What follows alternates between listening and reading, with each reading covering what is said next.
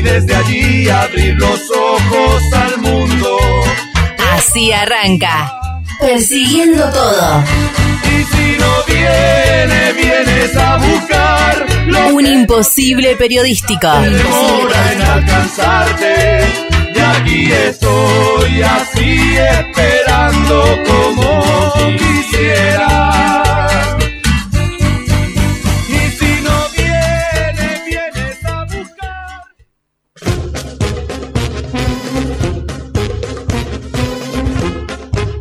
Muy buenas tardes, queridos, queridas, querides, amigos, amigas y amigues. De esta forma, de esta manera, arranca una nueva edición de Persiguiendo Todo, un imposible periodístico. Mi nombre es Fernando Martínez y hasta las 20 horas los vamos a estar acompañando aquí, en La Madriguera, el único lugar que te hace feliz y te asegura la felicidad eterna. No estoy solo, estoy más que bien acompañado por el señor Leandro Ezequiel. Tare, Tarecito, Leandro Altare. ¿Cómo estás, Tare? ¿Qué tal? ¿Cómo les va? Encantado, un gusto. Hoy llegué muy tarde a filmarte. ¿Hoy? ¿Hoy? No, no, hoy llegué muy tarde a filmarte. Ah, filmarte, una actividad. A filmarte. Sí. exactamente. A la vida he llegado tarde. No, ¿Cómo sabes llegaste tarde? ¿Vos pensás que había Sí. un parto programado y, te, y, y parí- y tu hija te parió después? No, no, no, no, no. Definitivamente yo creo que nací un par de milenios tarde. Yo estoy para. milenios tarde. Sí, yo estaba para la época de los finicios, no sé, otra, otra movida. ¿Te gustaría Otro lugar. en canoa, ser un Claro. descubridor de tierras? Eh, no, la un verdad que no. comerciante. La verdad que no, la verdad que no. La No te veo como comerciante. ¿Para qué me miento, no? ¿Para qué me miento? ¿Qué época te gustaría haber estado? No, no me veo navegando. En esta, básicamente. La más- es- yo, Yo te veo. Yo te veo. ¿sabes ya dónde? arrancó Cata, eh, hace un ratito. Cuidado, eh. Catita. Ahora tengo que contar algo de Catita. Mi amorcito, guarda con el piso, mi amor. Se cortó la perita, dos, tres puntitos. Ay, cuatro horas en la anchorina esperando que la cosan. Mi amorcito, quédate quieta. Bueno, pero le queda una cicatriz ahora quizás de por vida, ¿no? Ya le que- quedó. Alcancía, ahí va. Perita acá, sí, sí. Pero bueno, Me esperemos gusta. que eh, bueno, lo que hemos invertido en la obra social satisfaga las necesidades de su aspecto físico el día de mañana, ¿no? Porque Seguramente. va a ser el planteo y el trauma por el cual va a tener que ir a terapia, lo mismo que va a tener que seguir garpando. No, el trauma va a ser por los padres que tienen. O sea, no va a ser por el golpecito que se dio. Yo le dije al padre eso. Dije, Ah, todo el que bueno, no estás bueno. armando vos, fíjate el día de mañana. Hacete cargo. No, hacete cargo vos, me dijo, claro. Y claro, vos le diste el apellido, ahora bancate la muestra. Eh, sí, sí, por ahora. Estamos viendo igual. Estamos negociando. Parece que se carga un morón. Depende de las localidades. Porque acá somos Martínez Morón, eh, mi pareja. Depende, por ahí aparece un Yanillero, algo así, y le gusta más. Estaría bueno, es la primera vez que lo pienso como localidad de su Antes de apellidos. continuar, perdóname, vamos a saludar a Uli. Tengo que contar algo de Uli. Uri, Uri, Viste que Uri. Jero, Jero te recibía, Ay, ay, Jero te recibía, te recibe desnudo siempre que está en el lugar. Sí, claro. Jero te recibe, eh, Uli te recibe bañado. Recién. Suelta, recién, bañado. reciente, toalla en el pelo. Es una cosa de la Te te madriguera, ¿no? Hola. Y aparte te dice, qué calor que hace. Vos decís, pero está fresco. Ay, qué calor. Y ahí ya enseguida, enseguida ya tenés ganas de, de entrar acá al estudio, de hablar. Hay algo de, de- no sé, será la pecera, hay algo que te que, que- que los excita, ¿no? Que, que- que los mueve. Sí, sí, Que- los genera, genera eso en el público, en los que venimos acá a la madriguera. Por eso la madriguera es, es una invitación a pasar, a estar en este lugar, charlar, eh, hablas con los, con los compañeros. Es casi como un sauna invernal, me, me gusta, me gusta. Claro, es un sauna, falta el vaporcito que si, empieza a correr. si se toman este Sí, laburo en Es que estamos haciendo lo posible, Catuti. Papi va a llevar el alimento un día, el día de mañana con esto, mi amorcito. Bueno, y vos Tenenos eh, fe, te estaba fe, preguntando algo. Catita. Si te hubiese gustado elegir alguna época En particular. claro, para haber nacido. Yo te veo sí, época contame. romana, coliseo, siendo el esclavo que están acuchillando, comiendo los leones. Te veo como Bueno, de eso sí me reveo, obviamente. claro, Me pero reveo a muy los 13 factible. años habiendo vivido ese momento. Sí, sí, me veo, me veo siendo bolo en películas estadounidenses, muriendo en el primer minuto y medio también. Claro. O, o yo, pero, Me veo en carrozas de fuego siendo el somalí que va Claro. ahí eh, en el fondo corriendo. Me veo en mu- en muchas situaciones. Ahora, ¿cuál me gustaría? Yo creo que la más cómoda de todas. ¿Cuál sería? No sé, en cualquier época, pero eh, poneme en el domador de reposeras. Yo quiero esa categoría. Si Ah, sí, llego como- a reencarnar, yo Sí. quiero domador de reposeras, por favor. Tipo, siendo un griego aristócrata sentado en, en Atenas, Sí. decidiendo, pero sin, sin nada. Y yo creo que sería un forro. Sí, sin nada, pero bueno, cómodo porque te da la uva en la boca. O sea, Claro, ese, ese la comodidad de cada, de cada época, ¿no? De Claro, cada claro, momento. Hoy acá Nada de un- nacer en ningún periodo revolucionario. No me eché la bola con hacer la revolución. Estaría bárbaro para verlo de afuera, escribiendo. Uh, mirá qué pasó cagaste, acá. pero- ¿Qué pasó acá? Pero andá a correr tiro. No, no, no. No, no, no. acá, acá. Todo ¿Por qué no bien. charlamos? Claro, muy interesante conocer la guerrilla Si cubana, la guerra de guerrillas. Ahora andá vos al, al primer pelotón a fijarte a ver qué estaban haciendo. No, déjame hinchar los quinotos, que nos cuenten historias. Sí, aparte. y nos digan cositas. Ah, pero pará, ¿a, a vos te gustaría? Yo, yo, yo te veo con espíritu aventurero, te veo como un Indiana Jones con Eso la te camiseta de quiero ser Racing. Indiana Jones. Te veo Indiana Jones con la camiseta de Racing, así. Con, Eh, con la camiseta de Racing. Sí, claro. sí, ¿En sí, qué sí. época? Indiana, no, no sé, te pregunto a vos, ¿qué, qué época, qué época te gustaría? Y eh, qué buena pregunta. Mario. Eh, ¿Qué época, aparte histórica? Porque aparte decís, bueno, ¿qué histórica que puede flashear? Época anterior. Época, Claro. pero anterior, anterior, ¿a qué? ¿Te vas a los griegos? No, más atrás. ¿Te vas a las ciudades, primeras ciudades? No, más atrás. ¿A qué te vas? A un Te estoy preguntando a vos, no sé. paleolítico, a un nacimiento de los seres humanos. ¿Te gustaría? Pero somos hámster, no sé, somos cositas No, así, ese, ese roedores. cambio, ¿viste? Ese, ese, ese brazo que se abrió de los homínidos y sale el Homo sapiens sapien, ahí decirle, che, loco, ¿cómo andás? Vos el día de Ah. mañana vas a hacer mierda a este mundo, decirle. Y ahí le pegas un corchazo y cortás ese brazo de cadena. Y vos mismo te desapareces en ese momento porque desaparece la humanidad. Me acaba de Pensala. explotar la cabeza. Y si eso nos falta Doc de volver al futuro que te haga todo el, el planito. Por- claro, pero se equivocó el Doc igual, ¿eh? Viste que le, le pifió.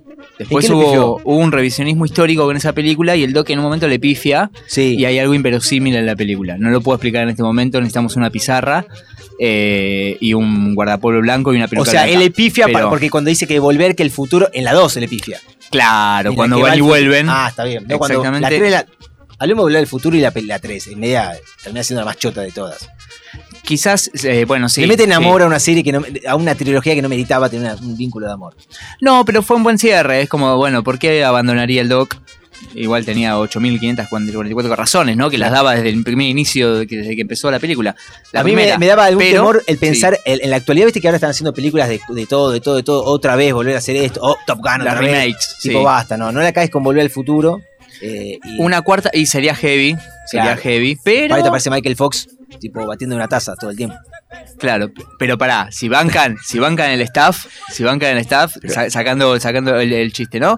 Eh, si bancan el staff, te la veo, ¿eh? Te- me aparece el Doc. Obvio. ¿Está, está el Doc? Está, está sí, entre nosotros. sí, sí, Sí. nosotros, sí. ¿Te acuerdas que hizo una película, una publicidad para Garbarino, no? Claro, pero eso fue hace como 4 o 5 años, Sí, no sé el día a día. estaba medio, Claro. complicado, me parece. Yo Bueno, habría que buscarlo. Bueno, bueno, así arranca persiguiendo Lo podemos todo. invitar, Recordá claro. que en arroba persiguiendo todo Ah, nos sí. podés acompañar. Hoy también arranca el fútbol argentino, una fecha. ¿A quién le importa el fútbol argentino? Juega Boca, ¿no? Hoy arranca el fútbol argentino, pará, y hoy tenemos una entrevista, loco. Eh, de eso. Guarda a hablar. con ¿Entrevista eso. de qué?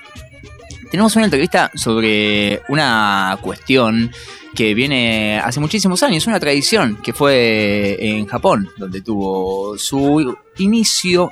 Era una cuestión más que nada eh, de tortura. De tortura. Era exactamente, era algo utilizado para, para torturar a los enemigos, Pero. pero con el tiempo eso se fue trasladando a una cuestión un poco más erótica, un poco más espiritual. Sí, espiritual, erotismo, o sea, el dolor confluye en, en definitiva con el placer en algún momento. Algo, algo parece que por ahí es, y eso es lo que nos van a estar explicando en un ratito nada más. Es una incógnita porque claramente no, no la conocemos, en definitiva venir acá y nos va a explicar de un mundo que también desconocemos en totalidad, salvo vos que lo practicás de- desde chiquito, que te peguen y te aten porque hinchaba las pelotas. Así que de esa claro, parte... esta cuestión sí, sí, sí. Eh, sí, va- sí, nos van a venir a explicar y, a- y todo este mundo también cómo confluye esta idea de, de- del llevarse bien y, y tanto, tanto código que existe dentro de un mundo que para un montón, como para mí, es totalmente ajeno, lejano y totalmente desconocido. Así que es una buena posibilidad para que te quedes y conozcas el- este, este mundo del Shibari, se llama. Del Shibari, Del exactamente. Shibari. Usted lo ha dicho, nos van, a, señor. eh, nos van a explicar y bueno, nos van a dar a conocer también un poquito de todo esto. De- Y si Dios quiere, bueno, terminas colgado del techo. Ojalá. ojalá, quizás. tipo, Ojalá, y el viernes que vamos. viene venimos. Claro. claro, y que quede acá, quedas como souvenir. Totalmente como un murciélago. Como- Eh, lo que- al revés, claro, sí. claro, así, claro, Qué bueno, es una buena opción. Así que de esta forma, de esta manera, arranca persiguiendo todo. Y recordá que hasta las 20 nos vas a escuchar a Tarecito y a mí hinchándote un poquito las pelotas. Para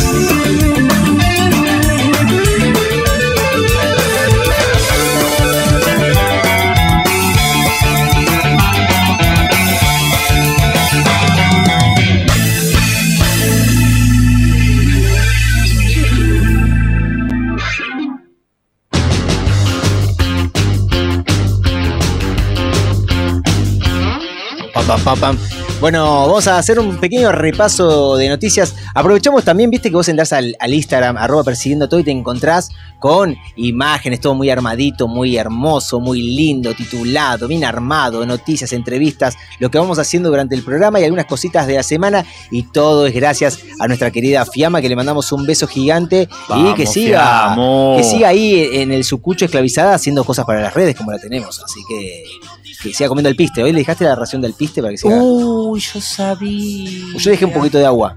Le tiene en el piso un poco de agua para que siga trabajando a destajo.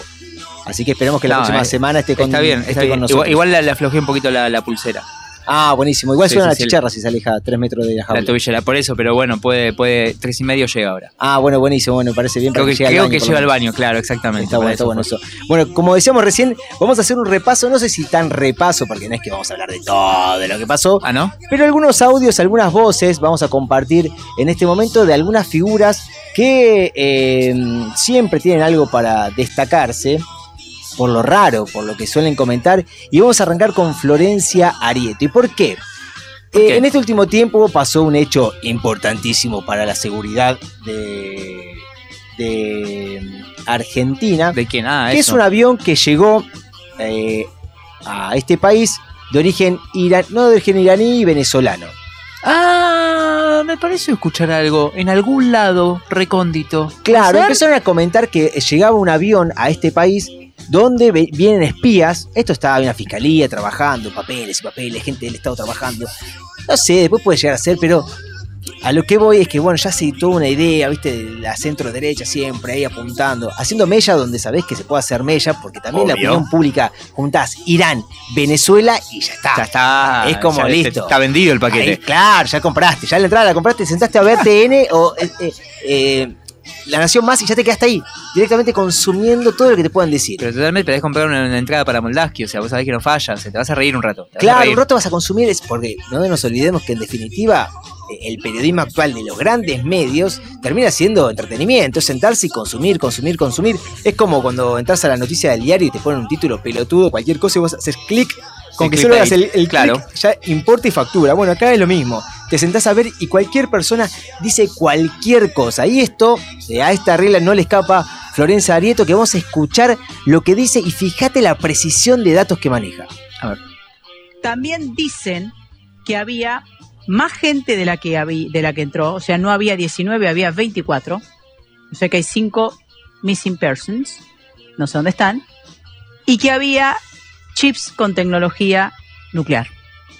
¿Quién dice eso? Y que había chips con tecnología nuclear. ¿Quién dice eso? Esa es parte de las hipótesis que se trabajan. Pero no sé ¿quién, si la- ofi- quién las armó las hipótesis? Yo voy a reservar mi fuente. Pero digo, es una fuente que... Es una fuente A1. A1 es, lo que entendemos de investigación e inteligencia estratégica, es A1 es top. Estamos hablando de dato, no de información y uno, o especulación. sea, lo que entendemos de inteligencia. ¿Qué estás diciendo? Aparte está en A1 TN, sería, A1. según Claro, el en. TN, donde el flaco, como que en un momento, tipo, ah, viste, está el libro de periodismo donde decís, bueno, banca un toque, hasta acá te puedo acompañar, pero en un momento te tengo que preguntar algo. Y ¿De la dónde, en fuente qué de te esto. basás para decir esto que estás diciendo? ¿Con qué lo chequeaste? En el avión habría todo condicional. Usted cuando lee todo condicional en los diarios, descrea, dude, cuestiónelo, cuestiónelo hasta cuando se lo firman, digo, pero con más razón todavía cuando te suelen Si el decir, mismo periodista no se anima a poner, claro, que eso sí, si dice habría, podría, y te está mintiendo. y lo mismo cuando lees un diario y no hay firma.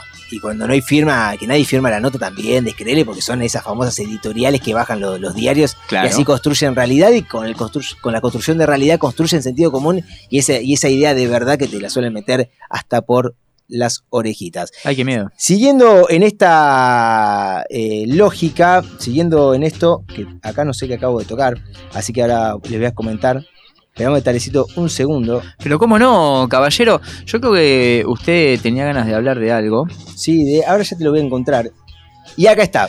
Recién eh, Del- estamos, sí, viste que en el sur argentino hay una disputa no, una disputa territorial con el pueblo mapuche por el tema de límites, por el tema de lo que ellos consideran su tierra santa, su lugar, su espacio, que siempre esta idea de consumo occidental eh, y esta idea de Estado, hasta te diría que ya venimos de 1880, los arrasa y, y avanza sobre ellos. Bueno, ellos se han plantado de hace tiempo a esta parte diciendo, mirá, esto nos pertenece, este es nuestro lugar, acá tenemos nuestra comunidad. Reclamos que viene de antes de la conquista española. O sea, Claro, los digo. No es una cosa que se agarra ahora con Alberto o antes con Macri. O sea, es una cosa que viene. de- En esta idea tenemos a Expert, este, este, que ahora está con Milei, no está con Milei, ahí van formando, pero viste, como Milei se va mandando cagaditas solito, cada vez se van alejando un poco más. Y Expert encuentra una solución para resolver lo que él considera el problema mapuche. Vamos a escucharlo y lo comentamos un momento. Yo creo que ahí hay que declarar un estado de sitio en esa zona y eh, encarcelar o meterle bala a los mapuches y los mapuches se resisten. En realidad no son mapuches, son falsos mapuches, son terroristas, eso están ahí.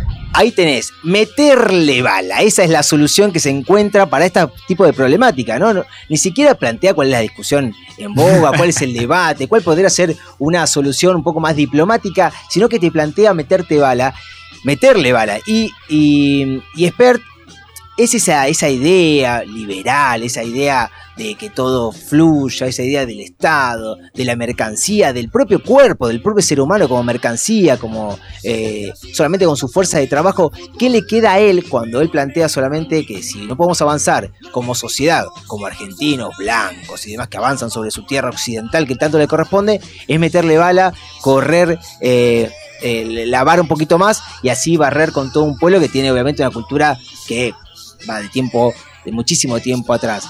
Sin embargo, cada vez la derecha se va extendiendo y, y cada vez más va corriendo la vara de la violencia que pueden llegar a generar en esta sociedad. Sí, Y totalmente, ¿no? Eh, Es una cuestión igual que, que por lo menos le podemos rescatar la coherencia, ¿no? Como siempre están de ese lado, siempre están del lado de las balas. Claro, siempre. Si hay algo no me... Bala. bala. Esa es la cordura y la coherencia sí, que mantienen siempre. Y en esa lógica también Patricia Bullrich sigue con su estandarte antiplanes.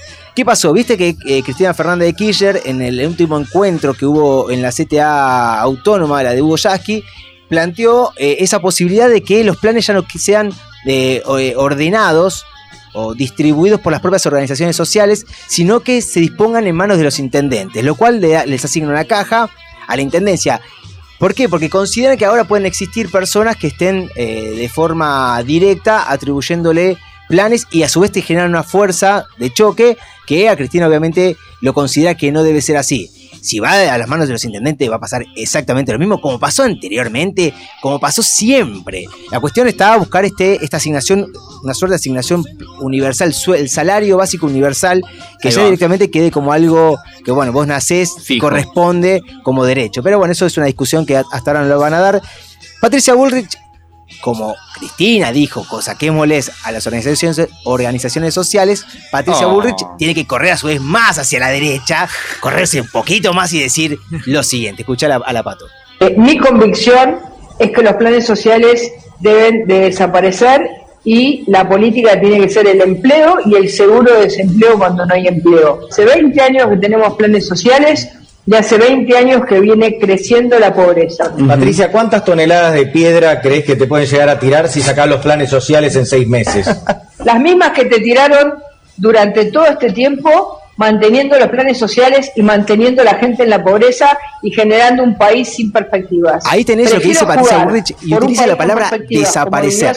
Los planes sociales deben desaparecer no en una historia argentina donde la, palabra y el concepto de desaparecer tiene su propio peso, su propio eh, sentido. Eh, no están ni muertos ni vivos, tienen, están desaparecidos. Y acá se liga esa lógica. Tienen que desaparecer, tienen que sacarlos, barrerlos. ¿Y cómo se ordena? Ella dice, bueno, se hace una política de una funcionaria que en, eh, en el previo a la caída del 2001 lo que hizo fue sacarle el 13% a los jubilados. De ese lugar vos querés sacar una política que sea a favor de los que menos tienen. Pero lo hizo con profundo dolor esa vez. Claro Ese sí. 13% lo sacó con profundo dolor y le redujo el- el- la jubilación a, toda- a todos los, los jubilados, pero con, con mucho dolor. Yo la votaría. Yo si soy jubilado ahora, yo la voto. Claro, y ya sí- nos sacó un 13%. No lo va a hacer más porque ya lo hizo y ver, se ahora debe estar equivocó, arrepentida. Claro. Y no va, no va a volver a pasar. Es obvio. Y cambiando un poco de este sentido, vamos a hablar, vamos a escuchar ahora a, a Samid. Y vos decís, ¿por qué Oh. te traigo a Samid? Y acá te corro totalmente. ¿Por qué? Sa- Samid, el rey de la carne, conocido por, ¿no? por diferentes cuestiones, ¿no? Samid viene ya de tiempo a esta parte, pero tiene alguna postura con los eh, vegetarianos, barra veganos. Le preguntan, en todo caso, que si se lleva o no se lleva. ¿Vos conoces a algún vegetariano vegano? ¿Sos vegetariano, sos vegano? No soy vegetariano, no, no, no soy vegano. Eh, conozco, conozco gente. Cono- Conozco gente en situación de veganismo. Vamos a escucharlo a Samid y quiero que después me digas si la teoría que él dice se sostiene. A ver. Eh, ¿Qué onda? ¿Tenés vegetarianos o veganos conocidos, cercanos? Son pocos los vegetarianos. Yo creo que más el ruido que hacen que los que son. ¿Y, qué, y te pasa como de... Yo lo único que le digo, no estoy en contra, cada uno que haga lo que quiera. Lo único que en mi experiencia de vida, que no es corta, los vegetarianos se les cae el pelo. Los vegetarianos se les cae el pelo. ¿Conoces un vegetariano hombre pelado? Incomprobable, no tengo ni idea. Pero Ah, tiene pelo. Los vegetarianos que conozco, les vegetarianos que conozco, todas tienen pelo, pero qué sé yo, eh, lo tenemos que hacer a largo plazo. ¿Pero hombre, algún hombre? ¿O son todas mujeres las que conoces vegetarianas? No, no, no, conozco hombres también y tienen pelo, pero Así bueno. que la teoría está ahí, es dudosa. Y claro, pero quizás eh, a los 40, producto de esto, sí que no lo sé, no lo sé. Yo desconfiaría, del rey de la carne, desconfiaría la- las, Es las decir, que hace, declaraciones hace- a hace base de- propaganda negativa. por lo menos, por lo menos está influenciado, por lo menos. puede llegar a ser. Y acá ya con este vamos a cerrar este, este flash de noticias y lo tenemos en la, en la voz de Javier eh, Milei, este, este libertario necesario. Que va a plantear algo importantísimo para la agenda pública actual. Todos en sus casas deben estar preocupados por lo que él plantea. Todos, todos, No, nadie, todas nadie, personas, Fer, chicos, nadie. grandes, pequeñitos, todos deben estar pensando la posibilidad que él nos va a brindar de lo que puede llegar a ser si él es presidente. Si yo soy presidente, les voy a contar algo. La embajada argentina en Israel la mudo de Tel Aviv a Jerusalén. ¿Sabes por qué? Porque cuando el uno le hizo romper las tablas de la ley, las primeras, a, Mo- a Moshe, a Moisés, la primera palabra que, pro- que pronunció, ¿cuál fue? Jerusalén. ¿Y sabes qué?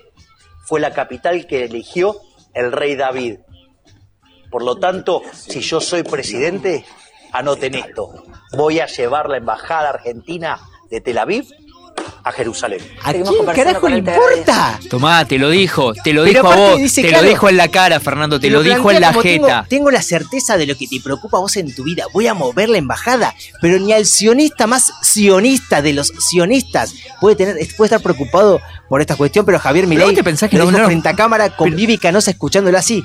Anonadada. Y para que ella quede absorta de la situación, imagínate lo que era eso. Pero ¿sabes lo que nos cambiaría el Feng Shui mundial con eso? Eh, ayuda mucho. Ayu- hay, que, hay que remover un par de embajadas. Y si lo dijo el uno, si lo dijo el rockstar Jesus Christ, eh, quiere decir que, bueno, algo hay ahí, viejo. Algo hay. Para mí hay que correrla. Yo lo banco. Yo en esta lo banco, ¿eh? En esta lo banco. Así que, bueno, ahí lo tenemos a Javier Milei con un derrotero, ¿no? Porque viene cada vez un poquito más hacia abajo y hacia abajo y eso, eso lo va amedrentando y va perdiendo ese perfil tan así. Viste que hizo un festejo en el porvenir, quiso hacer reunir un poco de gente y en definitiva no reunió un carajo. Y así se va cerrando este flash de noticias que te decimos siempre son las novedades, los que nos van teniendo y los que nos van trayendo esta cuestión en la política argentina que siempre te da de comer, porque es tan raro, porque todo ocurre continuamente y siempre te llama poderosamente la atención. Estás escuchando Persiguiendo Todo, un imposible periodístico.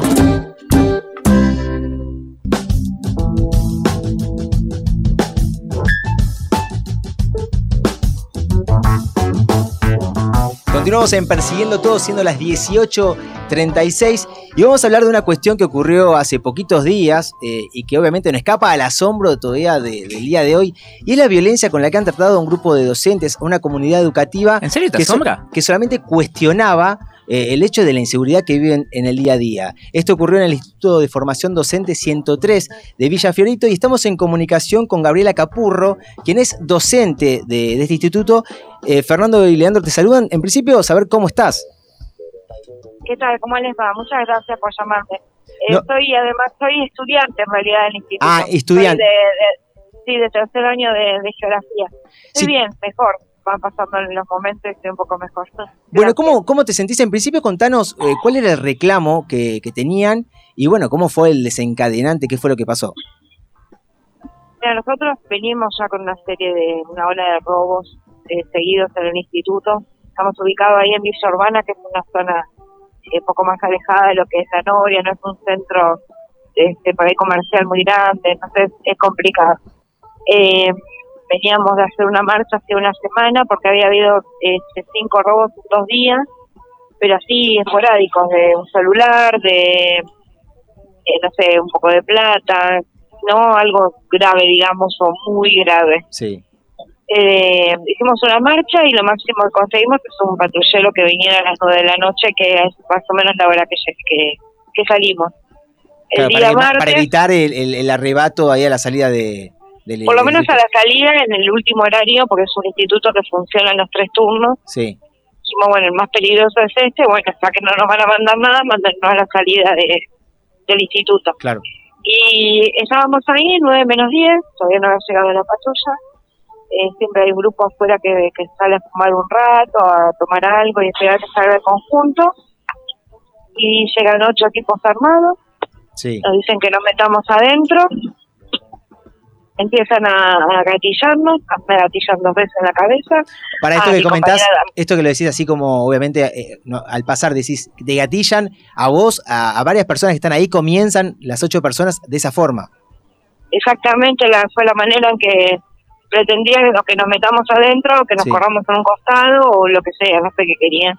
En un momento nos meten adentro, eh, uno se quiere meter también, que siguió así con, con el arma en la mano, y nosotros lo sacamos afuera con sillas, teníamos ahí a la mano, Sí, y cerramos la puerta, pero quedó un compañero afuera, claro. y entraron a pegarle y seguramente también, bueno, sabemos que le robaron. O sea, le y pegaban para robarle y, y ustedes, bueno, obviamente me imagino el temor adentro frente... la desesperación Claro. a los gritos, suéltenlo, suéltenlo, no le pegues. Antes de Eh, seguir avanzando, antes de continuar, digo, estas personas que ingresaron, por ahí no digo vos, pero eh, las tenían de, de vista de algún lado, son del barrio, por ahí, la- eh, no sé, por ahí no te digo que sean conocidos de otros, pero eh, los tenían así como presentes de algún otro momento. En particular yo no, Sí. pero me algunos compañeros por ahí que son de la zona sí, a uno o dos nada más. ¿eh? Claro. Mira que nunca había pasado que entren así en patrona, no sabíamos bien si son todos del barrio o no. Claro, claro. Eh, lo que sí te termino de contar si entender la importancia de lo que hicimos porque fue lo que nos salvó la vida. Cuando suelta el compañero, eh, salimos, abrimos la puerta, llevan la moto ellos, ¿no? Llevan la moto y empezamos a correrlos nosotros. Salimos con 40 compañeros, eh, estoy hablando de estudiantes, ¿eh? Sí, todos, sí, sí. todos somos estudiantes de distintas carreras, varones y mujeres. Salimos a correrlos, enganchamos a dos, tuvimos a agarrar a dos, los retuvimos, se los dimos bueno, la policía que los metió preso. Y, y bueno, nada, después el comentario que hacemos, porque aparte de, de, de gatillar, que yo acuerdo estaba muy nerviosa y varios compañeros llorando, ¿no? Este, Y demás. Eh, la próxima se meten a las aulas, la próxima entran con armas a las aulas y estamos re defensos. Claro. Así que ahí lo, eh, dijimos, bueno, bueno, el otro día no vayamos, o sea, designemos paro estudiantil y, y hagamos una marcha eh, en una de las laterales del instituto, que es eh, Figueredo. Hagamos una marcha ahí, subamos a la Noria, hagamos un acto, a ver si algún medio nos registra. Sí. Y bueno, había pasado que el miércoles a la mañana habían registrado el hecho de que fue un robo muy, muy zarpado. Tuvimos varios medios y a la hora de la marcha, que era las 5 de la tarde, también lo cubrieron. Bueno, estábamos marchando lo más bien porque la verdad es que vinieron varios profesores, eh, hay agrupaciones estudiantiles, o sea, no es que eh, con banderas así, te quiero decir, de partido ni nada, aunque todos tenemos nuestro corazón, ¿no? Pero Sí, sí, sí, No, pero era sí, era, la comunidad estilo. educativa marchando en pos de mayor seguridad para futuros Es más, docentes. había vecinos pidiendo que, que también seguridad, pues están cansados de, del tema de la, digamos, de los robos también ahí. Bueno, llegamos a Camino Negro y dijimos, mira, queremos cortar, si vos no querés dejarlo, le decíamos jefe de seguridad, o sea, había un cordón que no nos dejaba, no dejaba pasar. Y si no querés, no te das problema, le digo, no, no te preocupes, un, un carril, la idea es subir, que nos registren los medios porque queremos visibilizar, los tipos entraron, pa, pa, pa. No, no, no, no. Miren, no, de acá no nos vamos a mover, nosotros queremos ir a visibilizar lo nuestro, acá en esta, es una calle lateral, pero no la conoce nadie, Sí. básicamente, eh, donde estábamos. No, no, no, y empezaron a tirar. no lo podíamos creer. No lo decís empezaron a tirar, ¿cómo empezó ese momento? Porque venían que de que te gatillen, eh, eh, no sé, personas que querían robarle cosas y ahora te estaban gatillando personas que tenían que protegerte. vez el segundo día Sí, empezaron con los gases lacrimógenos, esos que son eh, los chiquitos, sí. a los ojos. Con, escu- con los escudos nos corrieron, nos tiraron a un par y después tiraron balas de goma que, que bueno, salió por todos lados, ¿no? Que tenemos un profesor con, en la cara con bala de goma, un compañero, un nene de 12 años que estaba ahí con la mamá. Y cuando ustedes le Eh, decían que paren, que paren, ¿qué, qué, cómo No, no, no, la a veces griterío, los tipos igual seguían, seguían tirando, había uno muy copado tirando y tirando, y en el interín empiezan a cazar, a cazar, se llevan una compañera nuestra, que es estudiante de inicial, estaba embarazada, que se dan cuenta que está embarazada y la sueltan, y se llevan a un profesor nuestro que es de la carrera de historia. Sí, Eh, se lo llevan preso, y seguido, a todo esto en el medio de todo esto seguían disparando, nosotros no casi no nos movimos, no habíamos corrido una cuadra y volvimos ahí, pero no podíamos creer. Doblemente, o sea, asaltados el día miércoles y reprimidos el día jueves. sí, y, y- y, Gabriela, y eso, frente a esa situación, ¿no? Porque viviste dos hechos de, de- de inseguridad totalmente cercanos en el tiempo, pero uno te tendría que proteger. ¿Cómo, ¿A quién recurrís ahora? Porque decís, ese mismo policía es el que el día de mañana te tiene que proteger y es el que te estaba tirando, no sé, balas de goma para que no ocupes una calle. O sea, fíjate la problemática hasta dónde va. ¿Y vos cómo se sienten ustedes como estudiantes? ¿Cuáles son los pasos a seguir para seguir visibilizando? Porque entiendo que tampoco la inseguridad en el día a día tampoco está. O sea, no, No, se- no está resuelta, digo. Dos cosas, mira, estuvimos charlando profundamente esto entre todos en, en todas las asambleas que hay casi permanentemente. Obviamente, vamos a dejar obviamente un patrullero en la puerta porque eso me directa un poco por lo menos. Sí, Eh, pero pedimos más que nada y estamos a punto de conseguirlo los micros que nos saquen de la zona. Micros que estén en la puerta de manera gratuita, entren y salgan y nos alcancen a la Noria, sí. nos alcancen a Recondo, que es otra de las calles, avenidas importantes donde pasan los colectivos. Eh, eso, eh, principalmente eso en primer lugar para no deambular por la zona, ¿no? Claro, claro. Y después, bueno, que haya los rotines, que nos den la posibilidad de un boleto gratuito, eso, eso está un poco más lento, pero estamos tratando sí, de sí. conseguirlo. Eh, para que entremos a la zona también de forma gratuita si, si el colectivo lo perdimos, Claro. lo que pase, lo que pase.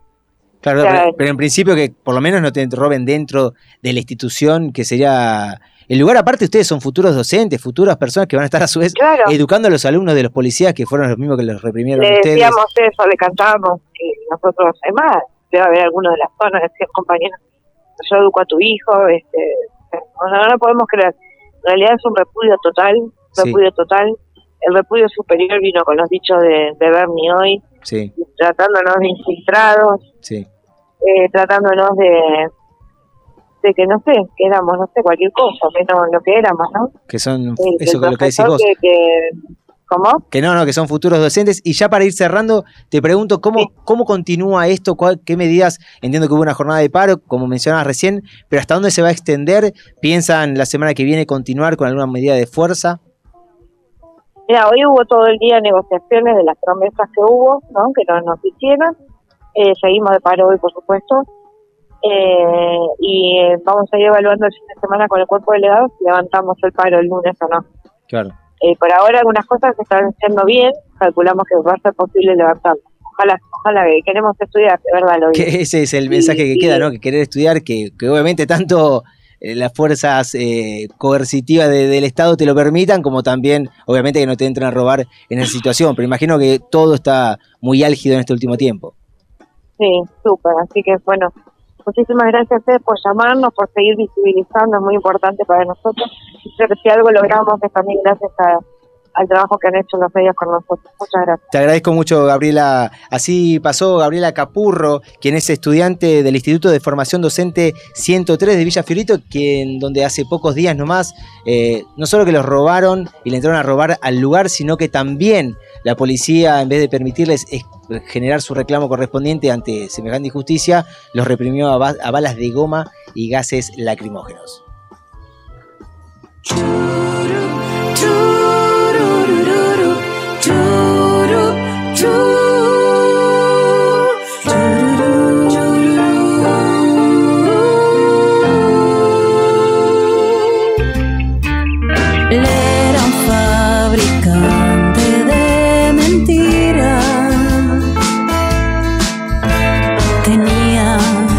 Historias de cartón.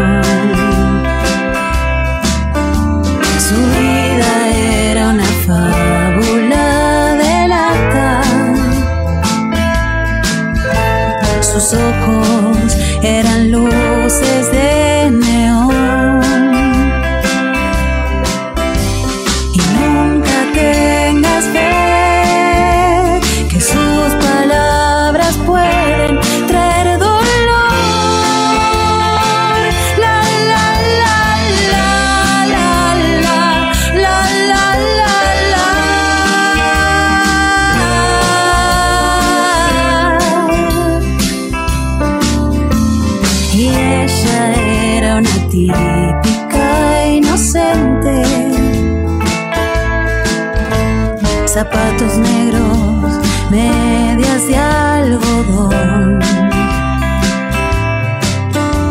que solo era feliz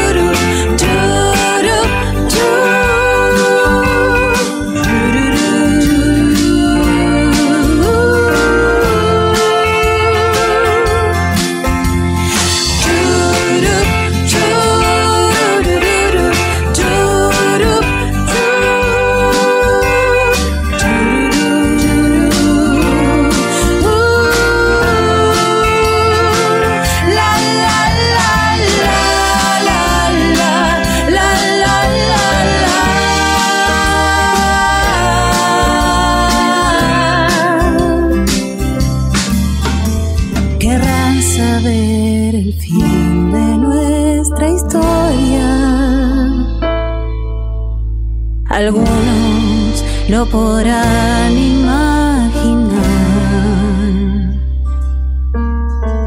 La niña que sin pena y sin gloria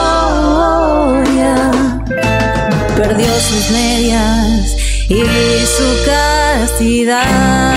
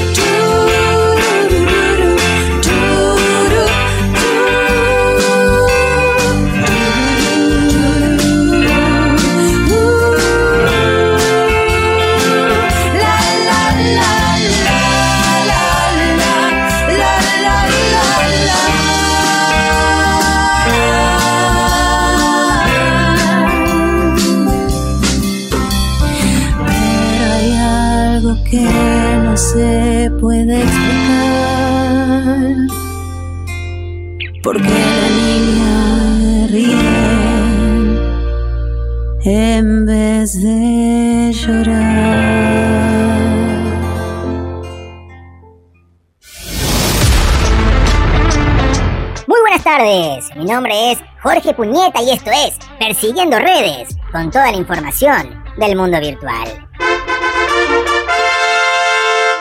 Para los menores de 35 años, todas las respuestas se consiguen en Internet y los fin influencers se han convertido en los gurús de la información financiera. Los fin influencers son personas que ofrecen información y asesoramiento sobre cualquier tópico relacionado con el dinero, en videos transmitidos en sus redes sociales. Y eso no es poca cosa. Los influencers son la principal fuente de información de los consumidores de la generación Z y los millennials porque los jóvenes prefieren escuchar consejos de una persona que consideran como un igual que escuchar explicaciones más complicadas y distantes de los expertos. Y a vos te hablo, señora señor, que piensa cómo estos chicos se dejan engañar por unos pelotudos. Sin embargo, usted durante mucho tiempo le creyó a Sergio Lapego, Guillermo Lobo, Jorge Lanata, Marcelo Bonelli, Franco Mercuriale, Fernando Carnota, Luis Otero, Federico Ciber, Alfredo Leupole, Cosito, Marcelo Longobardi, Nelson Castro, Joaquín Morales Solá, Jonathan Viale, Pablo Dugan, Antonio Laje, entre otros. Para más periodismo de mierda, sigue escuchando, persiguiendo todo.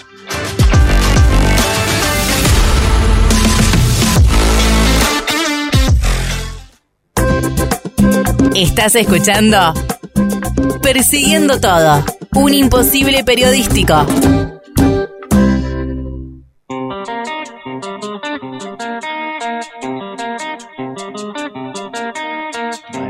Continuamos en Persiguiendo Todo, siendo las 18.58 en punto. Tercito, ¿cómo estás? Estoy muy bien, estoy muy relajado, estoy muy contento y expectante para ver qué va a pasar en este momento. Inédito en la radiofonía argentina. Inédito, es una cosa increíble que vamos a charlar y tenemos la posibilidad, y le agradecemos a Cuadradito por venir acá al estudio de...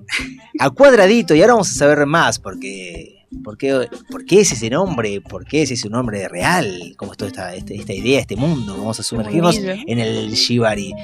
En principio, ¿cómo estás? Gracias por venir acá a la madriguera con este frío. Gracias por invitarme. Eh, hola, soy Cuadradito y, y nada, gracias por invitarme. Estoy acá con ganas de, de contar todo lo que tengo para contar. Bueno, eso es buenísimo porque vamos a empezar a, a- a conocer este, este tema del Shibari. Y lo primero que te pregunto es, ¿qué es el Shibari? Porque primero suena algo así y uno ni- a mí ni siquiera se me cruzó qué era. Imagínate que, bueno, ahora tenemos la posibilidad de darle a conocer a la humanidad, a aquellos que no conocen y quieran practicarlo el día de mañana, ¿qué es el Shibari? Bueno, el shibari es una práctica de atar. O sea, shibari en japonés significa literalmente el verbo atar, o sea, es súper sencillo. Y es un verbo que se usa en el japonés incluso para atarse los zapatos. Sí, shibari. O sea, O sea, shibari implica shibari cualquier los cosa. zapatos. Sí, cualquier cosa, puedes atar un moño o lo que sea, es shibari. sí. Pero eh, el shibari como práctica y que se, que digamos, co- conocido más en la contemporánea, en la modernidad, sería eh, atar, eh, atar a un, un cuerpo Sí.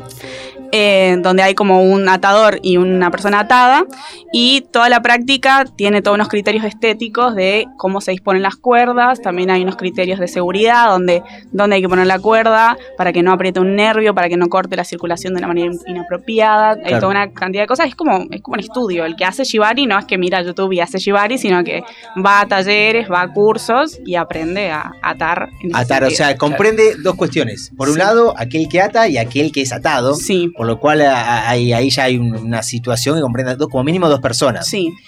En base a eso, vamos a empezar a, a- a- por el lado como A indagar más, un poco. como más conceptual. Eh, ¿Por qué uno elige hacer Shibari o en tu caso, Cuadradito, por qué elegiste hacer Shibari? Sí. Eh, bueno, a mí lo que me pasó fue que hace como, no sé, 8 o 7 años había visto en Instagram a un atador de Shibari y lo primero que dije es, ¿qué es esto? ¿Qué, qué es esta persona colgada así atada como, como, como medio matambre o salame, Sí. ¿viste? Ubicás. bueno, eh, y me, llamó la- mucho la atención, me pareció muy erótico y muy estético y, y nada, pero eso quedó en impasse porque como que no, donde yo vivía no existía lugares donde practiquen Shibari. Después me mudo, bueno, a Buenos Aires y empiezo a buscar activamente y lo que yo buscaba más bien era probar, de curiosa. O sea, no, no esperaba encontrarme con lo que me encontré, Sí. para nada.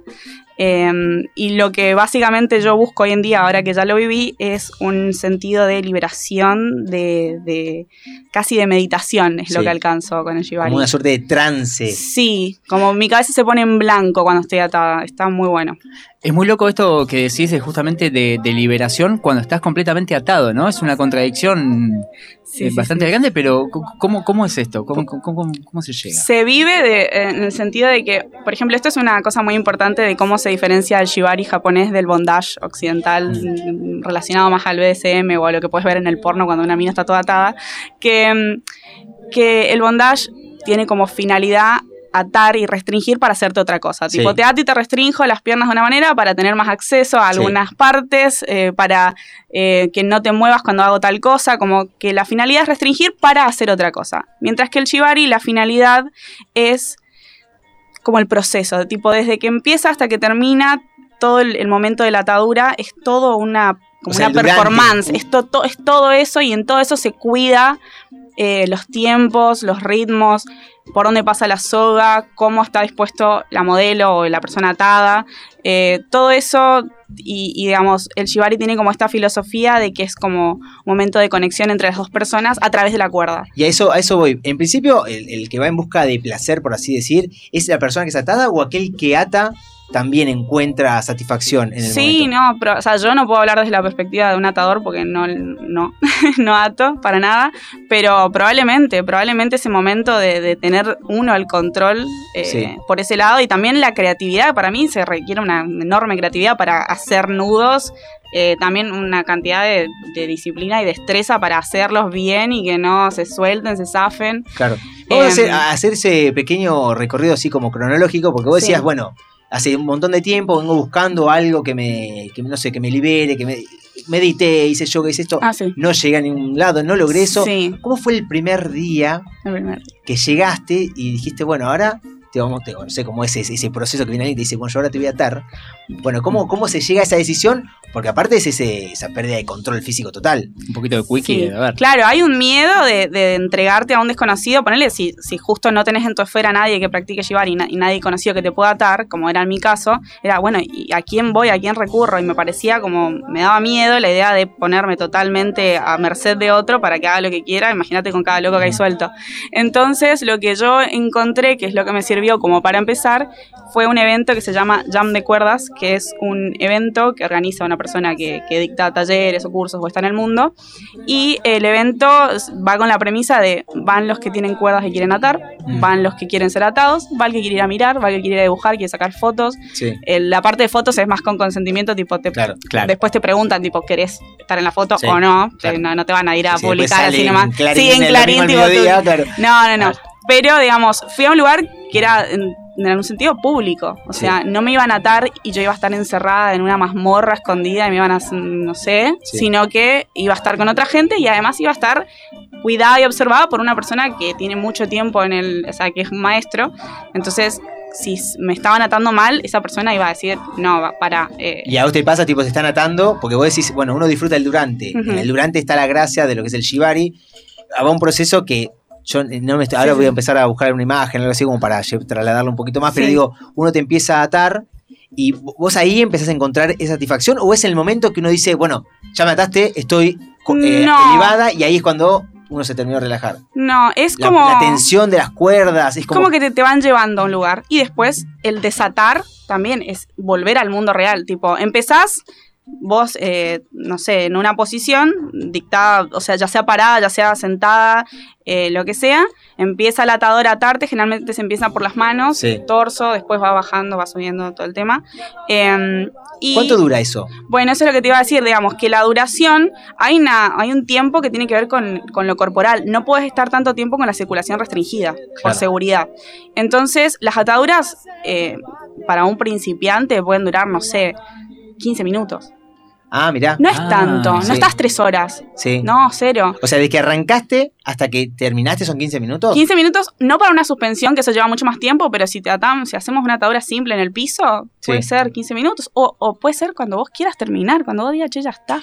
O sea, vos decís, ya está ahí y pum, te desatan. Y, y te desatan. Y el desatar no es tipo tirar una- un hilito y sale. No, no, hay no, que claro. hacer Hay todo un trabajo. donde vos seguís restringida, Y además imagino- hay esto, hay, te metieron en un espacio y te tienen que sacar ese espacio. Ese espacio mental, digamos. Ese Por eso, espacio el claustrofóbico, esto le... no, bueno, tengo una amiga que, que le interesa probar Shibari en términos de poder lidiar un poco con su claustrofobia. Porque es real que no dejas de, de estar contenido, pero abierto. O sea, al aire libre estás viendo todo, pero estás no puedes moverte. Me imagino que ahí, si sos claustro, Bueno, una situación seas claustro de conflicto. o no asumido, eh, arre, si, si no te percibís claustrofóbico, Claro, Eh, puedes saltar ahí. Te puedes saltar en ese momento o pueden saltar otras cosas. O sea, la- eh, las emocionalidades del shibari puede surgirte cosas muy lindas o cosas muy feas. Sí. Entonces, por ejemplo, hay una escuela, Como te pega mal.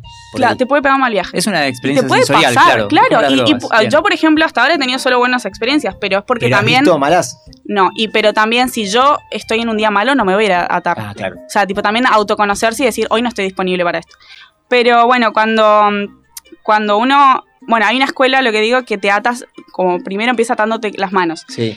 Y esa atadura es independiente del resto de las ataduras, cosa de que si vos llegas a experimentar una sensación negativa, eh, el atador puede ir y desatar las manos. Y se sabe, como que se sabe que la liberación de las manos, es psicológicamente un montón. Freedom, Claro. claro, libertad. Entonces, libertad. Entonces, eso es una forma de a- a- approach al, al shibari muy eh, cuidada para el, para el atado, de decir, en el momento que vos te sientas mal, te desatamos las manos, sin Sí. tener que empezar por acá atrás o acá Claro. adelante, o sea, de donde esté la complejidad. la- vamos a las manos, Tuki, te soltamos y vos podés recuperar un montón la Es una la engaña pichanga para el cerebro como para bajar un cambio y Sí. decir, para, para, no estoy tan... No, ¿Cada no estoy cuánto tan se contenido. hace? ¿Cada cuánto lo puedes hacer?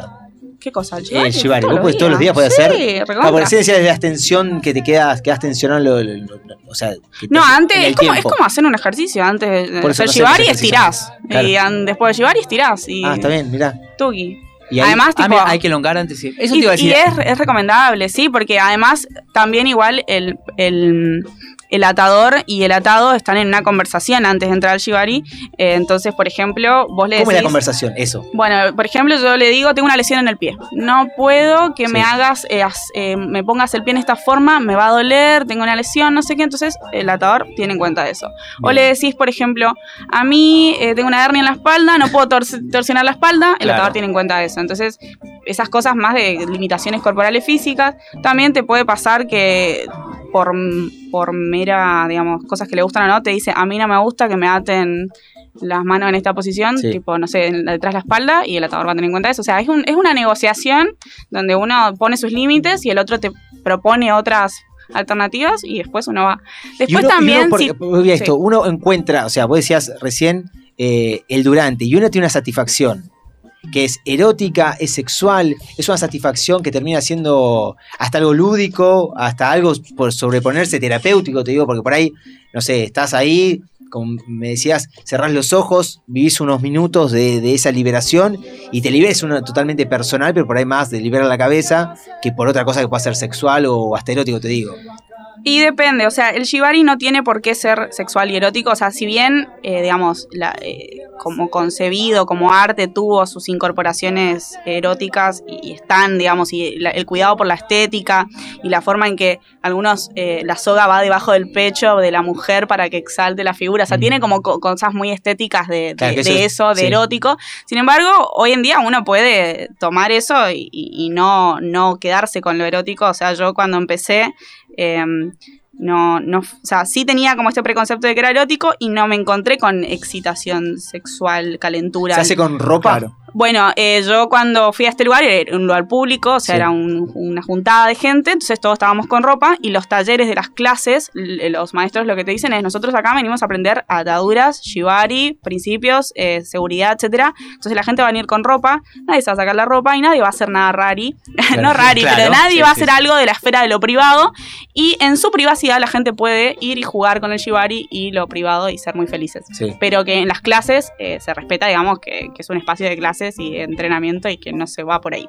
Claro, y si no, ropa cómoda, Y ropa, adulta, sí, sí, holgada, sí. algo que no, no un cinturón y lo... No, no, jean, por ejemplo, no, ese tipo Claro. de cosas. Pero bueno, eh, cuestión, lo, lo que creo que es re importante destacar es que no hace falta que sea sexual.